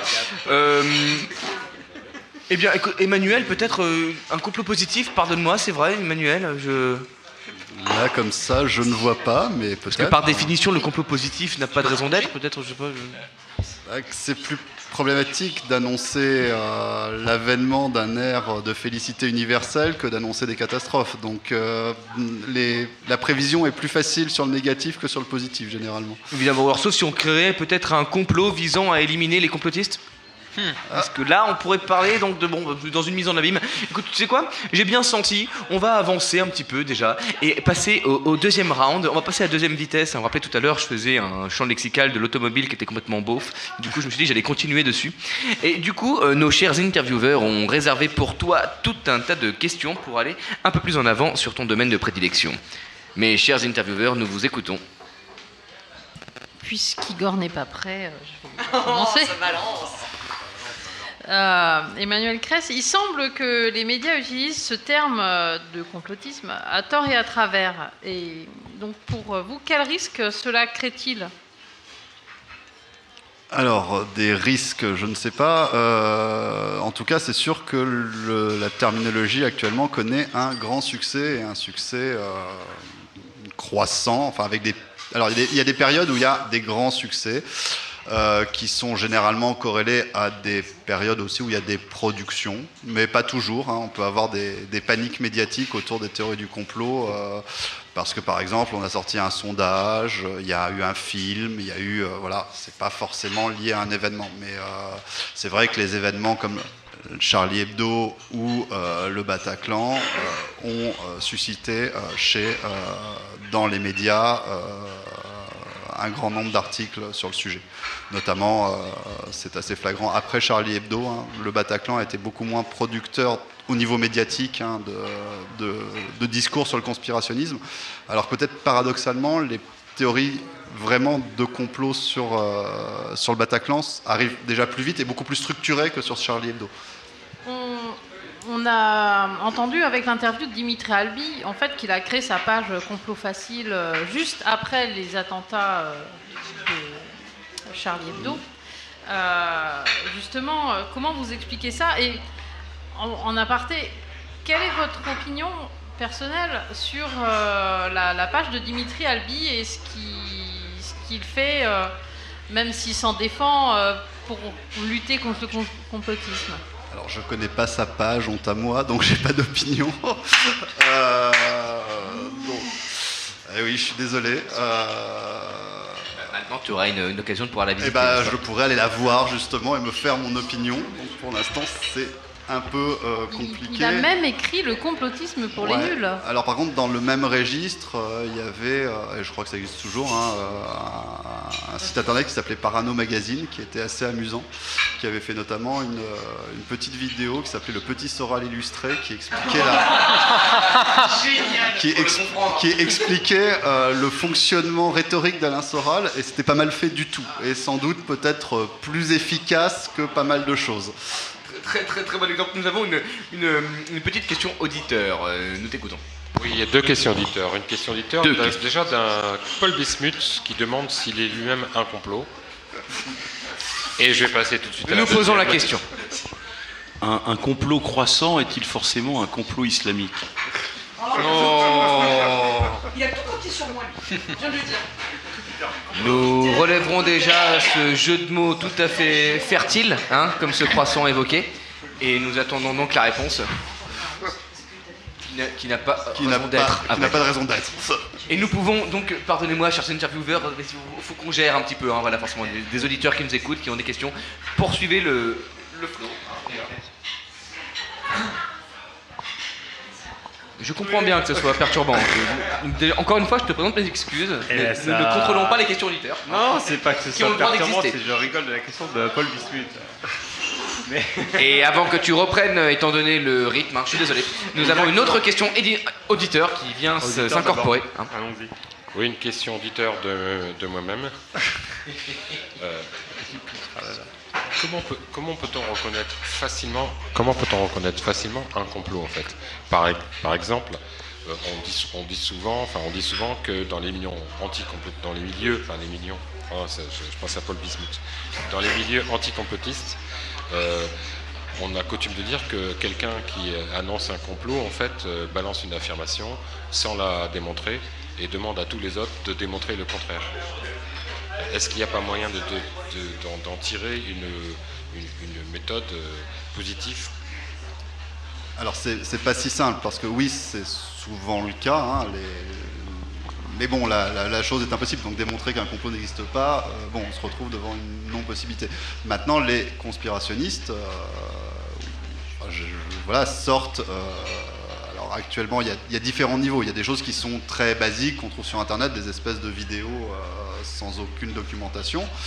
Si on prend des ouvrages euh, antimaçonniques euh, du 19e, il y a une documentation extrêmement dense. Tout n'est pas vrai, il y a des éléments faux, beaucoup, mais il y a des éléments vrais aussi qu'on peut trouver dedans. Donc c'est plus compliqué que simplement quelque chose qui ne... Si la chose est complètement non étayée, avec aucun élément qui le raccroche au réel, la chose prendra sans doute assez peu. Euh, il faut qu'il y ait un minimum euh, de questionnement possible. Et pour, euh, repartir et rebondir, tel Marsupilami sur cette, sur cette question-là, je pense que je vais, prendre l'opposé de la, question. J'ai cette impression qu'on, justement, on a tendance, alors je sais pas si elle est journalistique, à mon avis, elle est et journalistique et politique, voire même idéologique, de dénoncer comme théorie du complot ou comme complotiste la pensée de l'autre pour justement ne pas avoir à en, parler. Euh, et, donc pour, ne, pour sursimplifier des choses qui sont potentiellement complexes. Voilà. Alors, je dirais que c'est peut-être pas tant délégitimer la pensée de l'autre, parce que la pensée conspirationniste n'est pas forcément. Bon, alors elle est délégitimée, c'est sûr, mais euh, elle est surtout utilisée, la critique du conspirationnisme, à d'autres fins que euh, la critique en elle-même du conspirationnisme. C'est ce que je alors, dire. ça peut. Il y a des gens qui, tout à fait sincèrement, combattent euh, des idées saugrenues, et euh, voilà, ça. ok. Euh, après, derrière les choses, c'est pas forcément d'ailleurs intentionnel hein, cette, euh, cette façon de, euh, de procéder. Euh, si on prend notamment euh, bah, la, presse au sens large, hein, les médias, euh, c'est vrai qu'actuellement on est dans une concurrence acharnée avec bah, Internet, des choses qui sont peu contrôlées par les rédactions. C'est pas un secret de dire que la presse écrite va pas très bien, que les gens se détournent de plus en plus de pas mal de moyens d'information et se font finalement une sauce avec ce qu'ils glanent ici et là sur Internet, en le passant par le filtre de leur jugement critique, qui peut être plus ou moins pertinent d'ailleurs.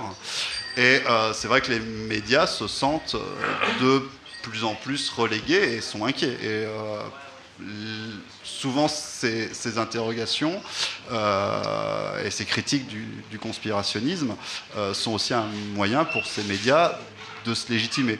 Je me souviens d'une citation, alors je crois que c'était sur je ne sais plus quelle était la personne, euh, quelqu'un qui gérait l'information, je crois, sur France O, qui se félicitait que le service public avait extrêmement bien géré euh, les événements de Charlie Hebdo euh, pendant que des jeunes s'échangeaient des, complots, des théories complotistes par, par texto ou sur Internet. Il faut savoir quand même que le CSA a condamné assez lourdement le service public pour son traitement de l'information. Euh, donc voilà, c'est aussi un moyen de euh, finalement euh, dire ok, il y a quelque chose qui est très mal, cette information sauvage, sans contrôle, et nous, journalistes diplômés ayant un métier de journaliste, nous faisons une information qui est de qualité. Alors je dis pas que c'est vrai ou c'est faux, mais en tout cas, il y a cette au niveau médiatique cette inquiétude. Il faut voir d'ailleurs que les médias se créent en tant que euh, journalistes, c'est pas un phénomène extrêmement euh, ancien. Euh, si vous êtes, euh, je sais pas, au début du, 20e siècle, un journaliste n'a pas un diplôme de journaliste. C'est quelqu'un qui va écrire dans les journaux. Et quand on regarde des journaux, ils prétendent pas à l'objectivité. Si vous prenez l'Action française et si vous prenez l'Humanité en euh, 1920, euh, vous n'aurez pas exactement le même journal. Ça sera un peu plus violent au niveau des positionnements que si vous regardez actuellement Le Monde et le Figaro, par exemple. Est-ce que tu, pardonnez-moi, est-ce que tu penses du coup qu'aujourd'hui les choses ont fondamentalement changé ou elles prennent un chemin différent pour exprimer cette même réalité qui était le cas du coup il y a un siècle? Alors, euh, bah, il y a, comme je l'ai dit, il y a un siècle, on dénonçait pas les théories du, enfin, le conspirationnisme et les théories du complot comme on le fait maintenant. Donc oui, les choses, les choses évoluent. La situation de la presse n'est pas la même. C'est difficile de comparer entre, euh, évidemment, euh, des périodes euh, très différentes. Après ça, la presse, au-delà, au-delà de la presse, c'est vrai que la lutte contre le conspirationnisme est quelque chose qui va également prendre une dimension politique. Alors ça, on le voit assez, assez régulièrement. On peut reprendre l'affaire de Charlie Hebdo, par exemple. Euh, donc juste après les événements, hein, c'est le, le lundi, il y a une grande réunion organisée euh, avec les syndicats lycéens, etc., par la ministre de l'Éducation euh, de l'époque, qui est Najat Vallaud-Belkacem.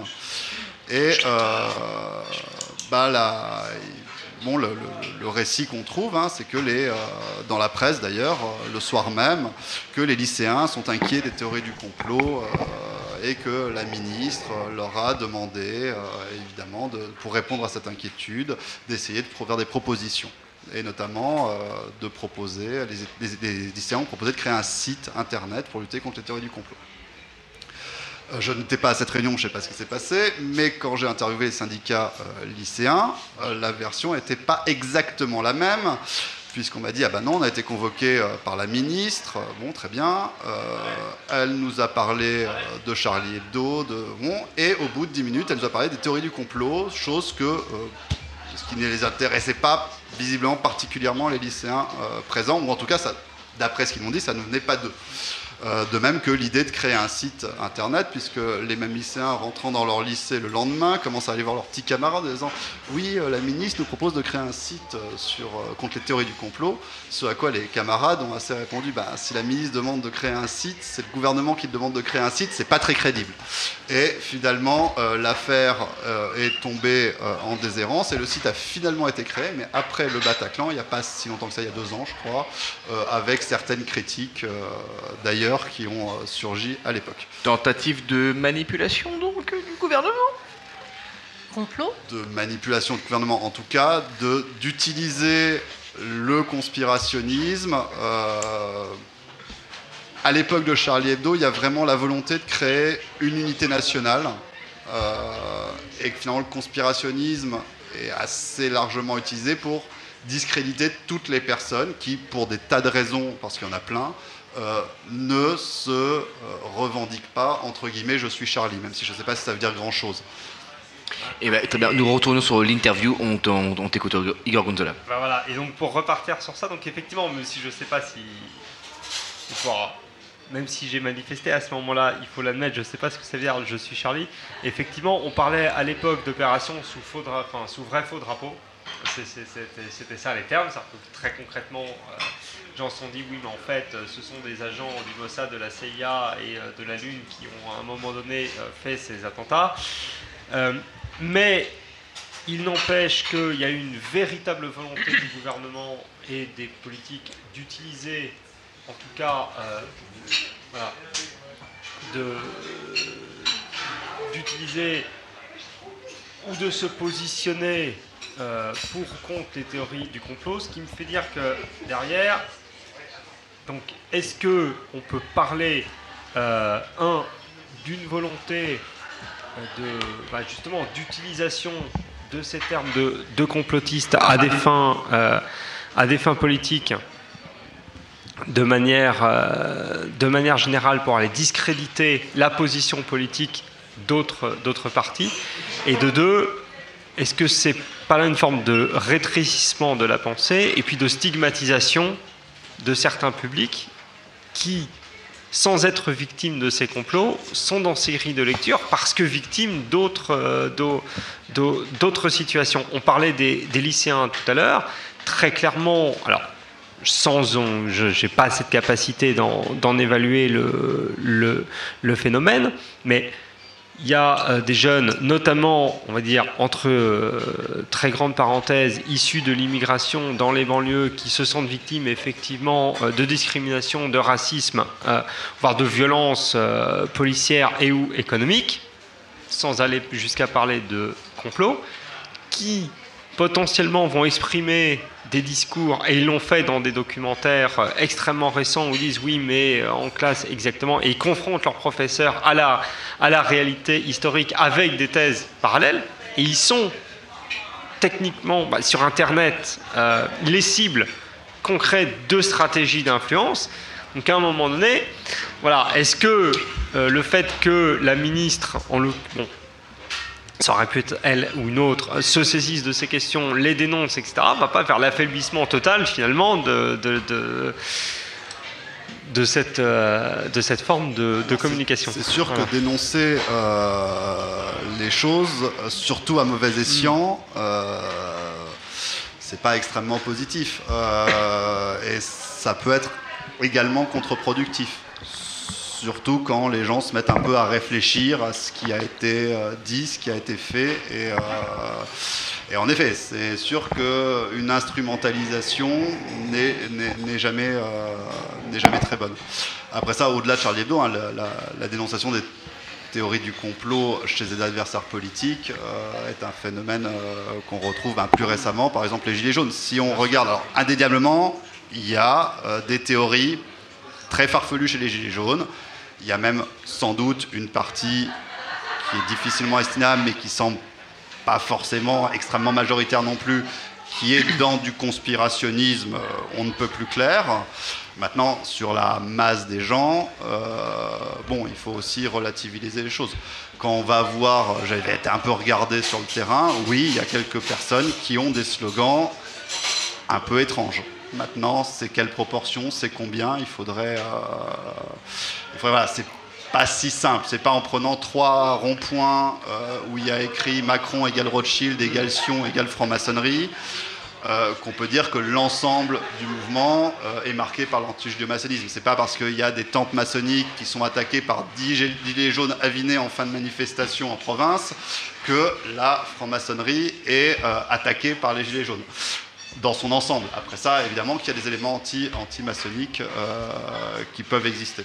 C'est, euh, Alors euh, déjà, euh, bravo, hein, bravo pour avoir réussi à répondre de manière succincte à cette question qui a été vraiment très élargie. Euh, vous chopez l'essence hein, de la question de Igor. Non mais bravo.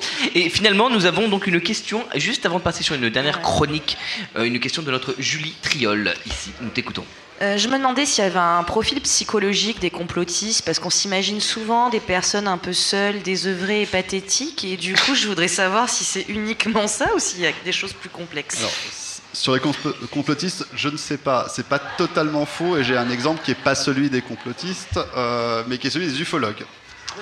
Donc les ufologues, les gens qui s'intéressent aux ovnis, et ben, euh, alors la- je peux donner ma source. Ma source c'est Pierre Lagrange, spécialiste de la chose, euh, et qui m'a dit que finalement constaté que souvent quand les gens bah, sont souvent célibataires, sans grande occupation, et que notamment le- la rencontre avec euh, une personne euh, du sexe opposé était un grand facteur de sortie de l'ufologie, Ah. puisqu'on a des soirées occupées.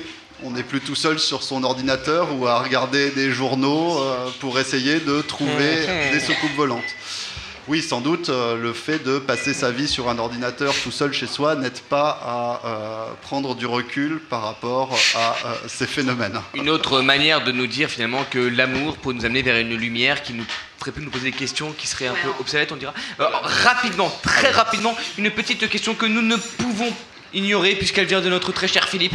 Donc il pose une petite question. Alors Philippe, on t'écoute. Merci Adrien. C'est pour euh, aller plus loin que la question de, de, Plus loin. de- de Julie. Un peu plus loin que la question de Julie, c'est quelles sont les, les intentions, les intérêts, quel est le jeu d'acteur qui est derrière? Parce que il y a les complotistes. Alors moi je peux dire, moi je sais, toi tu sais pas, moi je sais plus, et, et tu te trompes parce qu'en fait la réalité est plus complexe, moi je suis plus intelligent que toi.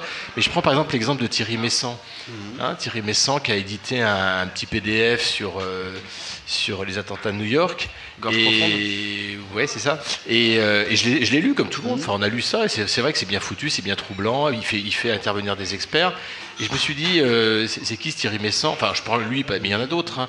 C'est quoi l'intérêt finalement qui est derrière? Est-ce que c'est un intérêt politique, financier, euh, de l'ego Voilà, c'est quoi l'intérêt? Alors, la, la chose qu'il faut distinguer, c'est qu'il y a plusieurs. euh, déjà, ça, c'est un problème, c'est qu'on prend généralement cet ensemble dans un ensemble global. C'est pas un ensemble global. Il y a des producteurs, il y a des transmetteurs, il y a des receveurs, qui sont pas forcément les mêmes personnes. Thierry Messant, lui, c'est un propagandiste qui le fait peut-être avec euh, des arrière-pensées politiques. Alors je ne sais pas ce qui est vrai ou faux dans ce qui est dit, mais euh, Emmanuel Ratier, bien connu euh, pour son antimaçonnisme, qui est décédé il y a quelques années qui, et qui éditait euh, La Feuille Fait et Documents, euh, euh, Ratier dit que c'est lui qui a donné l'idée de, l'avion, euh, de cet avion qui ne s'est pas écrasé à Thierry Messant. Euh, donc on voit que c'est déjà marqué dans un environnement politique et que l'évolution politique de Thierry Messant ne laisse pas trop de doute sur, euh, sur, ses, sur ses origines politiques. Alors en effet, souvent, euh, ces théories, euh, et surtout ces théories de méga complot, sont plutôt quand même globalement marquées dans les droites radicales que dans d'autres sphères euh, politiques. Après ça, sur des critiques plus minimum, on peut, on peut trouver évidemment des choses à gauche, hein, sur les critiques du capitalisme, des banques, de complots bancaires, etc. Mais sur ces méga complots, c'est vrai que la matrice, elle, est plutôt, elle vient plutôt d'un catholicisme contre-révolutionnaire. Et pardonne-moi Emmanuel, je suis désolé, euh, du coup nous devons avancer un petit peu. Euh, alors, cela dit, non mais oui, alors merci parce que c'est passionnant, c'est passionnant, donc du coup on pourrait écouter, écouter, écouter, écouter, évidemment. Mais nous avons le travail d'un de nos chroniqueurs ici qui doit être écouté pour venir alimenter notre sujet. Donc Nance, notre petit berger préféré, pardonne-moi. Maintenant c'est ton moment, ça faisait- c'était ton moment tout à l'heure, et puis c'est- bah, ce sera maintenant. finalement. Donc là, tu peux boire mes paroles. Notre berger est Nous t'écoutons. Tiens, tiens. Alors il suffit d'un détail, d'un lapsus, d'une coïncidence malheureuse, une image un peu ambiguë, et voilà que notre esprit s'emballe, voilà que les faits ne sont plus exactement ce qu'ils pensent être.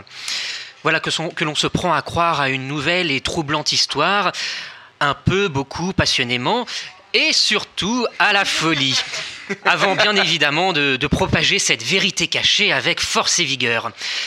Alors, dès que j'ai commencé à réfléchir sur le sujet de ma chronique, je me suis aussitôt dit qu'il fallait que je me frotte de près à cette espèce un peu particulière qu'est le conspirationniste, endémique de nos régions où la lumière peine à, peine à percer. Je me suis donc armé de mon maillet et de mon ciseau et suis allé, chemin faisant, sur un forum de discussion sur le créationnisme. Et là, stupeur les amis, le voile s'est brusquement levé pour moi et la vérité m'a enfin été révélée. Baigné, baigné dans un halo de lumière éblouissante. Alors moi qui pensais que la lumière peinait à faire son trou dans cet endroit, j'ai été enchanté de me rendre compte que je m'étais encore une fois trompé. Et je ne vous parle pas de la vérité avec un, petit V, mais de la grande, de celle qui est immuable, de celle que nous essayons tous d'approcher, sans jamais pouvoir que l'effleurer du bout des doigts. Celle qui nous dit par exemple que la Terre est plate, que les extraterrestres sont partout, que ce bon vieux Barack Obama est un reptilien, que les pôles vont s'inverser, que les Américains n'ont jamais marché sur la Lune, et donc le grand classique, comme on l'avait euh, dit tout à l'heure, que les francs-maçons et les Illuminati marchent main dans la main pour imposer un nouvel ordre mondial, mais ça entre nous, je le savais déjà, puisque j'apporte modestement mon petit caillou à cet édifice. Alors je dois vous avouer qu'au fil de, mes, discussions, certains détails, euh, certains faits, alors certes insignifiants au premier abord, certains événements soi-disant historiques m'ont un peu interloqué. Euh, je suis donc rentré dans, le débat avec mon verbe légendaire qui me caractérise tant. Mais je n'ai jamais réussi à convaincre quiconque que l'évolution était vraie. Alors Darwin, t'es dépassé mon pote, retourne dans ta caverne. J'avais- pourtant des, arguments, je leur ai démontré que ce qu'ils disaient ne tenait pas debout, mais ça n'a pas été possible. Alors j'ai arrêté de débattre et j'ai questionné ceux qui semblaient être d'accord avec moi, et c'est là qu'on m'a parlé de biais cognitifs. Alors tiens, tiens, les, euh, biais cognitifs. Alors les biais cognitifs, mes amis, ce sont les raccourcis que fait notre cerveau qui nous poussent à croire que certaines choses euh, sont vraies et pas d'autres. Par exemple, quand on est arachnophobe, on sait très bien que l'araignée ne va pas nous sauter au visage et nous bouffer tout cru, mais on n'y peut rien. Eh bien, pour le conspirationniste, c'est pareil. Il y a des choses qu'il ne, peut- qu'il ne veut pas accepter comme étant vraies.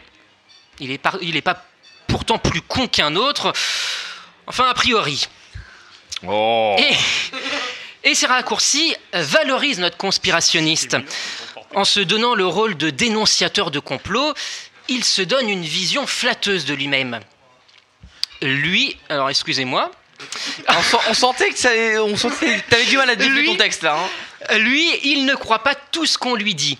Il voit la vérité cachée derrière les apparences, lui. En révélant ce qu'il a découvert, il rend un peu service à la collectivité. Il devient de ce fait le mâle alpha de la meute. Il se hisse tout en haut de la hiérarchie.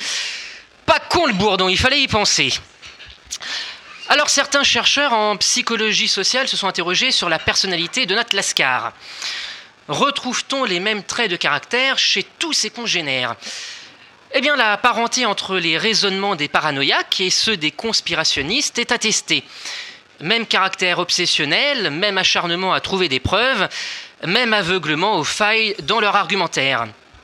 Et oui, mes bien chers frères et mes bien chères sœurs, la frontière entre la folie et le génie intellectuel est souvent très mince.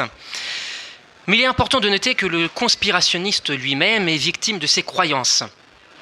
Intellectuellement, elles altèrent ses, facultés de jugement. Socialement, sa méfiance généralisée lui vaut d'avoir peu d'amis. Tiens, tiens, il a une drôle de tête tout d'un coup, notre mal dominant. Alors comment lutter concrètement contre les, agissements de cet oublié de l'évolution? Eh bien tout simplement en, ne- en faisant que notre parole soit impeccable, de ne jamais prendre les choses personnellement, de ne jamais faire de suppositions. En fin de compte, en appliquant quelques accords Toltec. Alors attendez, là, je, je viens bien de dire les, les accords Toltec? Ah ouais Des principes qui portent le nom d'un peuple dont on ne connaît pas grand-chose, quasiment rien pour dire, qui a mystérieusement disparu quasiment du jour au lendemain Ah, moi je vous dis, il y, a un loup quel- il y a un loup quelque part. Je vais faire mon enquête.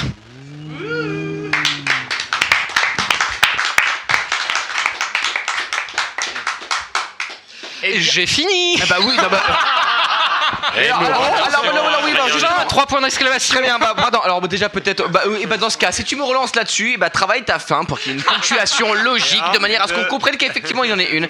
Et d'ailleurs, euh, by the way, euh, mon très cher Nance Berger, je te remercie pour cette chronique qui était extraordinaire, délicieuse et exquise et ponctuée, ponctuée. Oui, bah, peut-être. Fais le signe du violon, mais personne ne le verra, sauf si je le dis. Merde, je me suis démasqué de moi-même.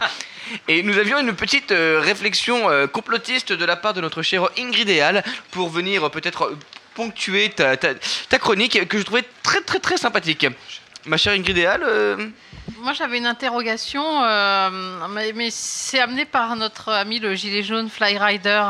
Il y a 52 semaines par an et 4 semaines par mois. Mais 52 divisé par 4, ça fait 13 mois. Alors pourquoi on nous paye que 12 Complot. Complot nous sommes dans la continuité, n'est-ce pas Eh bien, euh, alors déjà, euh, alors avant toute chose, est-ce que quelqu'un euh, voudrait euh, poser une question par rapport à la chronique qu'il y a eu? Non, bah personne, ça tombe très très bien parce que nous sommes un petit peu en retard sur le timing et que nous avons une interview à euh, avancer. Et donc du coup, je vous donne la parole, mes chers intervieweurs. Je ne vous interromprai plus jamais, crois-moi sur parole. Nous avons pris euh, suffisamment de retard, c'est pas pour s'arrêter maintenant. nous- nous- je- nous je- verrons bien. Ah, pardonne-moi, donc du coup nous avons une question auditeur. Ouais, bah là c'est voilà, c'est une question. voilà, on y va. ouais. C'est que- non, ça c'est c'est- ça s'appelle le direct. Voilà. Le complot du direct. Oui, j'ai une question. Il manque deux chroniqueurs aujourd'hui. Est-ce sont- est-ce qu'ils ont été victimes d'un complot? Alors euh, merci donc pour cette question auditeur qui euh, nous a fait perdre ces précieuses secondes. Euh, Il n'y a pas eu de complot qui ont fait que nos chroniqueurs ne sont pas là, mais une conspiration. Je t'envoie sur la définition. Ah, si, si, j'avais une vraie question d'un comploteur, pardon, d'un auditeur tout à l'heure, je l'ai complètement oublié, qui disait dans conspiration, il y a aspiration. Est-ce un signe? Oui, il y a également con, et on le renverra à son miroir. Alors donc nous continuons cette interview. Eh bien, nous allons continuer en nous penchant euh, plus spécialement sur le complot judéo, euh, sur le complot judéo-maçonnique, avec euh, deux questions en une. Euh, D'abord, pourquoi associe-t-on judéo et maçonnique? C'est-à-dire que qu'est-ce qu'on fait ces deux groupes ethno-culturels, sociaux et de sociétaro, secreto, je, ne sais quoi, pour être associés D'abord, dans un seul et même complot, parce qu'après tout, ils pourraient avoir leur complot unique, hein, parce que quelle, quelle arnaque. Et puis ensuite, quelle particularité, mais ce sera la- l'autre chose, à cette, euh, cette théorie par rapport à d'autres euh, théories? Parce qu'on.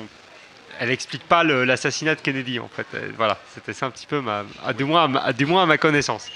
On pourrait, on pourrait. euh, On tout à pourrait. fait. Je je sais pas s'il y a La pas CIA des... est pleine de juifs, Je sais maçons, pas ouais. n'y a pas des explications anti-judéo-maçonniques du complot de Kennedy. J'ai pas été chercher la chose, mais a priori, je dirais que c'est pas impossible. Euh, le complot judéo-maçonnique, alors il existe, Ah. alors, il apparaît finalement assez tardivement dans l'histoire euh, du complot maçonnique. Alors, euh, on fait remonter l'idée de complot maçonnique avant même la création officielle de la franc-maçonnerie. Donc, euh, ça, les ouais. premiers textes qu'on a euh, sont antérieurs à 1717 hein, et datent oui, d'une vingtaine d'années, en 20-30 ans avant, où on dit que les francs-maçons se réunissent secrètement pour ourdir.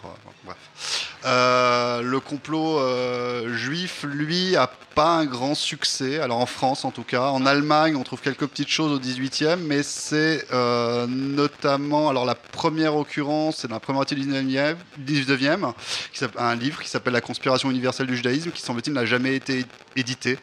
Euh, on le connaît par une souscription qui est lancée. Euh, le livre ne voit pas le jour, sans doute parce que personne n'a cotisé pour faire éditer cette chose qui n'intéressait à l'époque absolument personne.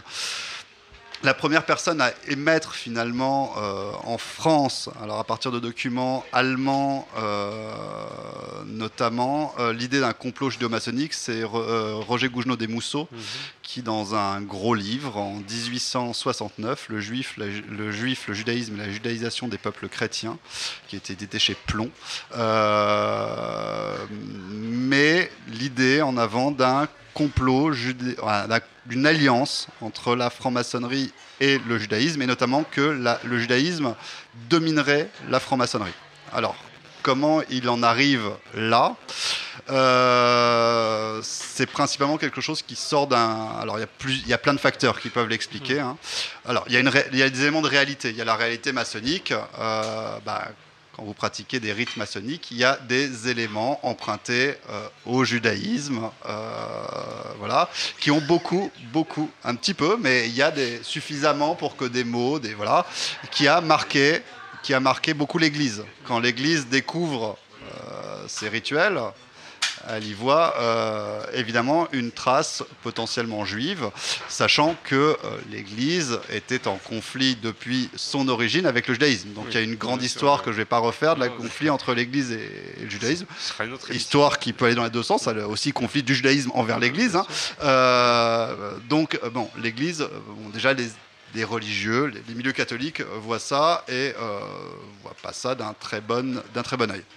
Après ça, euh, en France notamment, euh, ce qui n'est pas toujours le cas partout, les juifs se trouvent avec l'émancipation progressivement intégrés euh, dans le milieu maçonnique. Euh, alors il n'y a pas beaucoup de juifs en France, ça pose pas beaucoup de problèmes, et ils se retrouvent intégrés dans les loges. Donc il y a une présence factuelle juive dans les loges. Alors c'est pas le cas du tout. hein. En Allemagne, les loges ne sont pas très accueillantes pour, pour les juifs. D'ailleurs, je peux vous raconter une petite anecdote. Dans un congrès antisémite en 1882, les antisémites autrichiens arrivent disant il faut absolument faire. Alors ils font un ensemble de d'articles visant à définir leur, leur combat.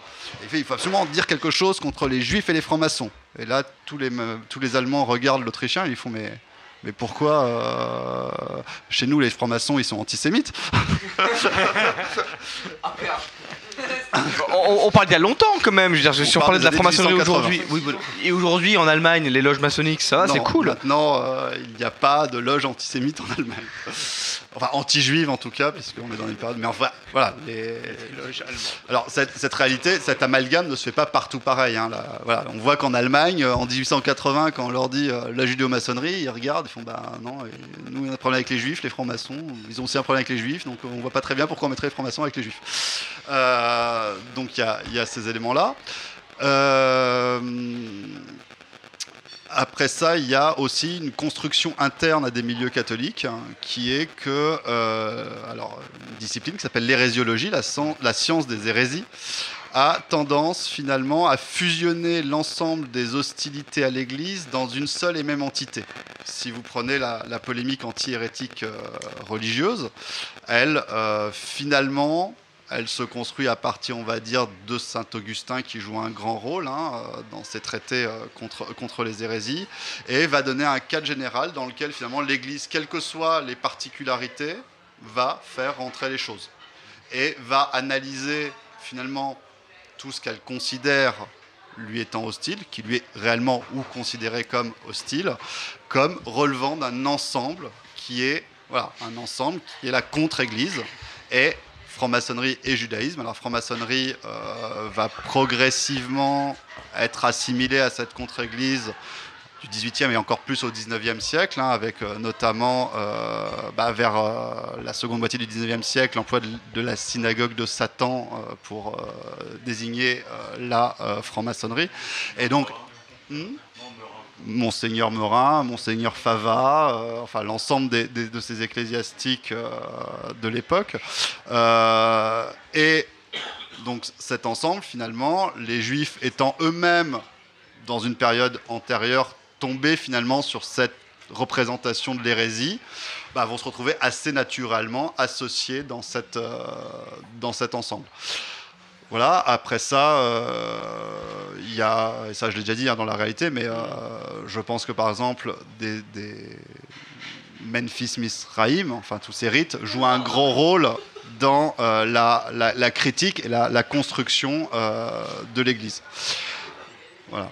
Donc, euh, en plus, voilà, d'autant qu'il y a une présence juive originelle euh, dans, dans, dans ces rites. Euh, on, est, on est à la même, chose avec des images comme celle euh, de Martinez de Pasquali, par exemple, etc., etc., dans des registres un peu différents.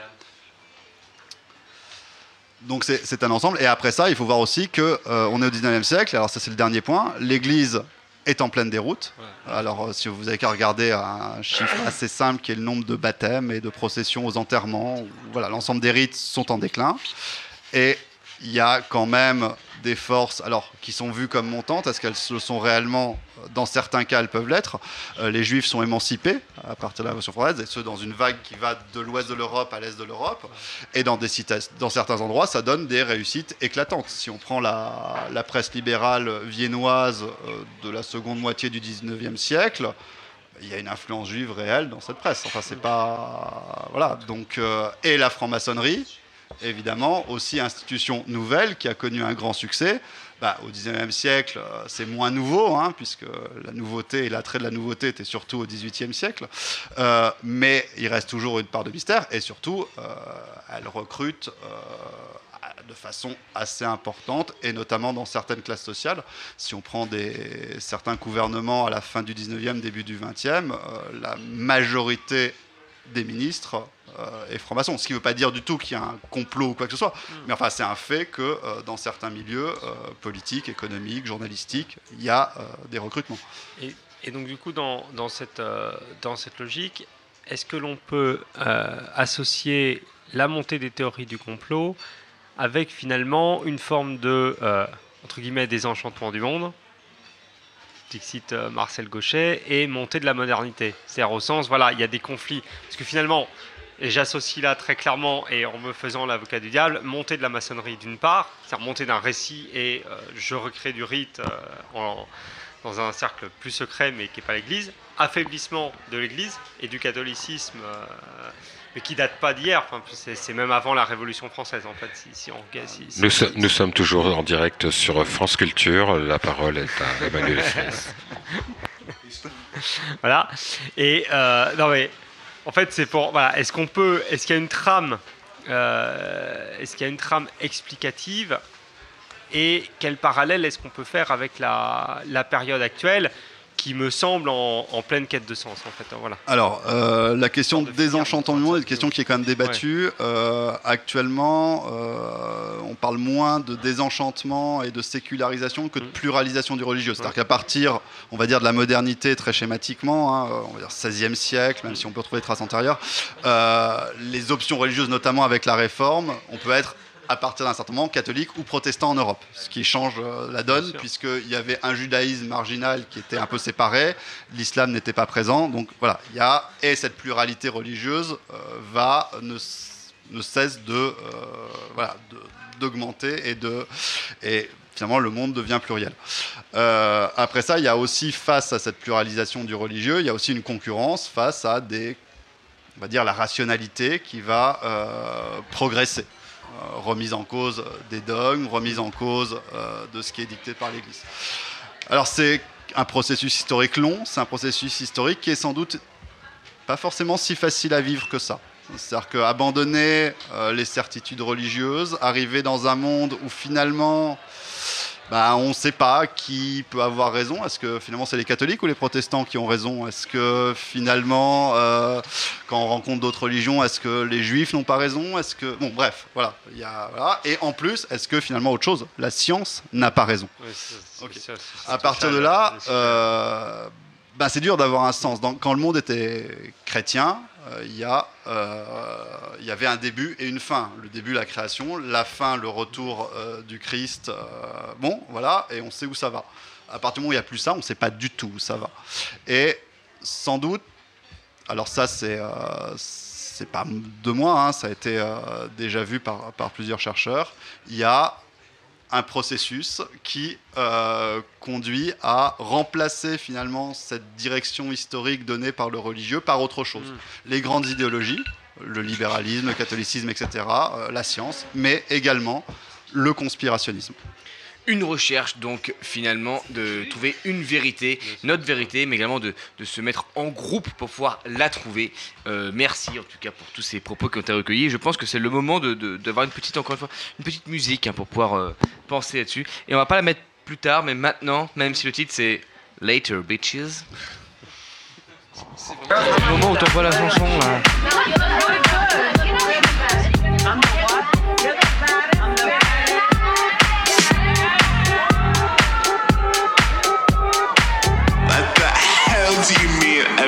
Wait in line?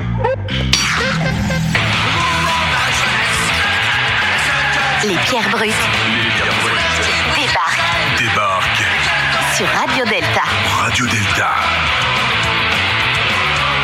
Vous êtes sur Radio Delta, la radio qui rayonne entre les oreilles. Oui, contrairement à notre technique, moi j'étais effectivement en place et donc prêt à ce dernier décollage pour les pierres brutes. C'est la conclusion de cette émission qui fut extraordinaire. Merci à tous d'avoir été avec nous, mais nous ne nous quitterons pas de cette manière-là. Non, non, non.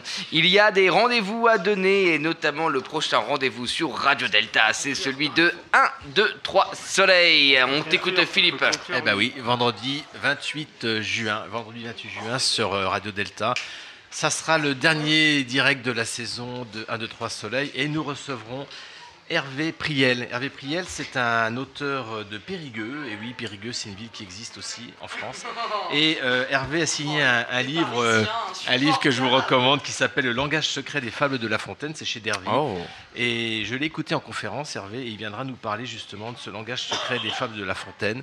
Il mélange de l'ésotérisme, de la chimie, du symbolisme, et il est passionnant. Et ça sera le 28 juin à 20h sur Radio Delta. Le 28 juin à 20h sur Radio Delta. Merci. Est-ce qu'on est invité ou pas? Bien sûr que vous êtes Non. invité. Et tout le monde est invité, invité. tous nos auditeurs sont C'est un invités. complot. Mais évidemment, évidemment, certes, nous avons dépassé l'heure, mais pour vous, chers auditeurs, nous ferons n'importe quoi et nous n'allons pas vous quitter de cette manière-là. Nous allons effectivement conclure cette émission Et de la meilleure manière qu'il soit.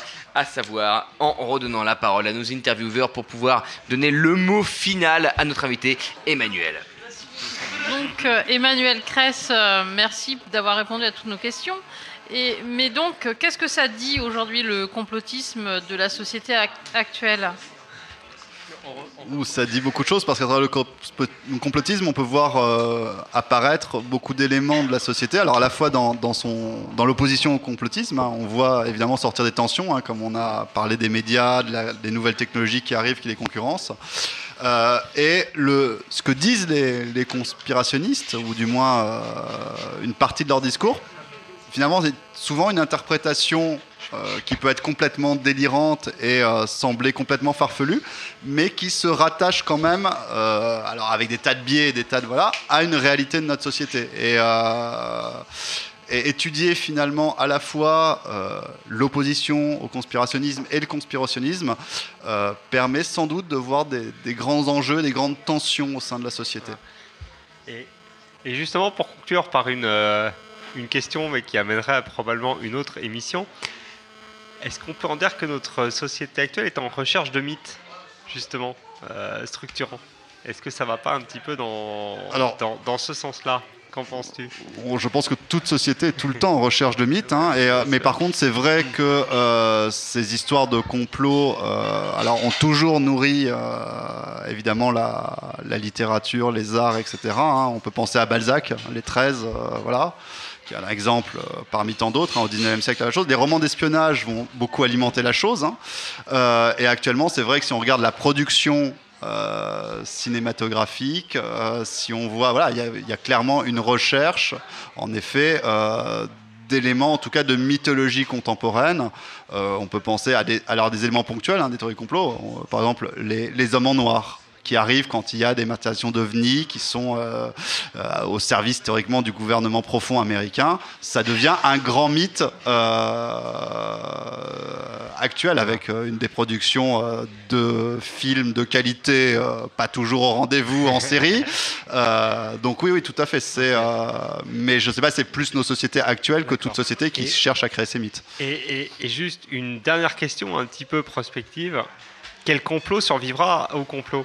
C'est-à-dire que est-ce que le complot judéo-maçonnique, parce qu'on lui donne 200, on va lui dire 200, 250 ans, peut-être un petit, un petit, voire même peu moins, 300. moins, non, non, non, Plus- euh, plus, 1869, c'est pas si vieux que ça. C'est vrai, mais plus euh, d'histoire. Est-ce que euh, est-ce qu'il est-ce qu'il pourrait être remplacé par, l'un- par un complot qui est en train, enfin je ne sais pas lequel d'ailleurs, euh, qui serait qui serait être en train de, de naître ou, ou est-ce que finalement il nous survivra tous euh, Histoire les de finir. complots ont tendance à survivre au-delà même euh, de la réalité historique. Par exemple, euh, bah, a été mentionné plusieurs fois dans cette émission, euh, le complot bolchevique, un peu en passant, c'est pas arrêté dessus.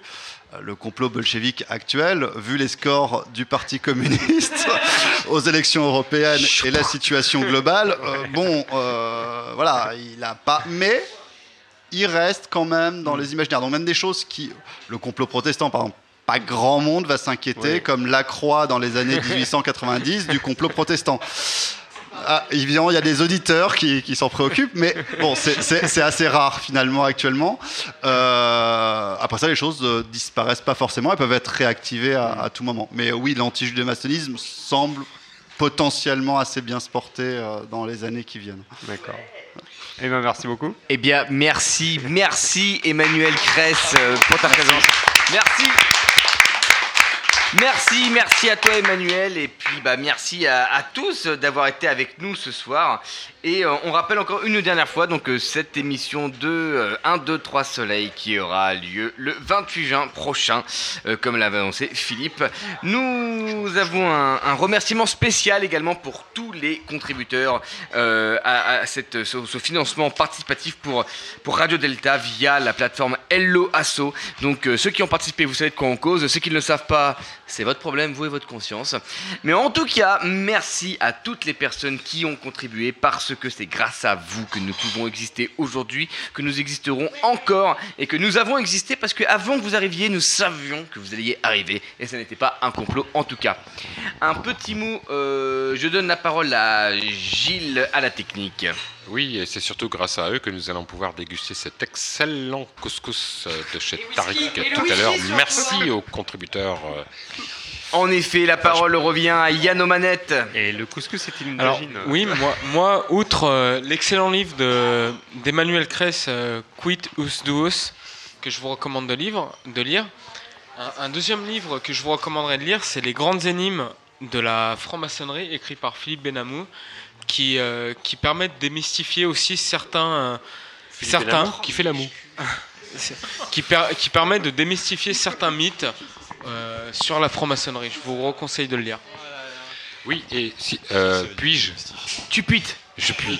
Donc oui, euh, Philippe me fait un signe parce que bientôt il y a le 21 juin. Le 21 juin, c'est la fête de la, De la musique. Et la fête de la musique. Ne se euh, passerait pas quelque chose de spécial à la Grande Loge de Eh France bien, tout à fait à la Grande Loge de France, euh, dans le temple Franklin Roosevelt et dans le Grand Temple. Donc, toute l'après-midi, toute la journée, toute la soirée, il y a des concerts. Et les concerts, pour les Parisiens, pour ceux qui, qui sont à cheval ou comme ils peuvent venir Ah, pas- non, je- parce que je regardais Ingrid.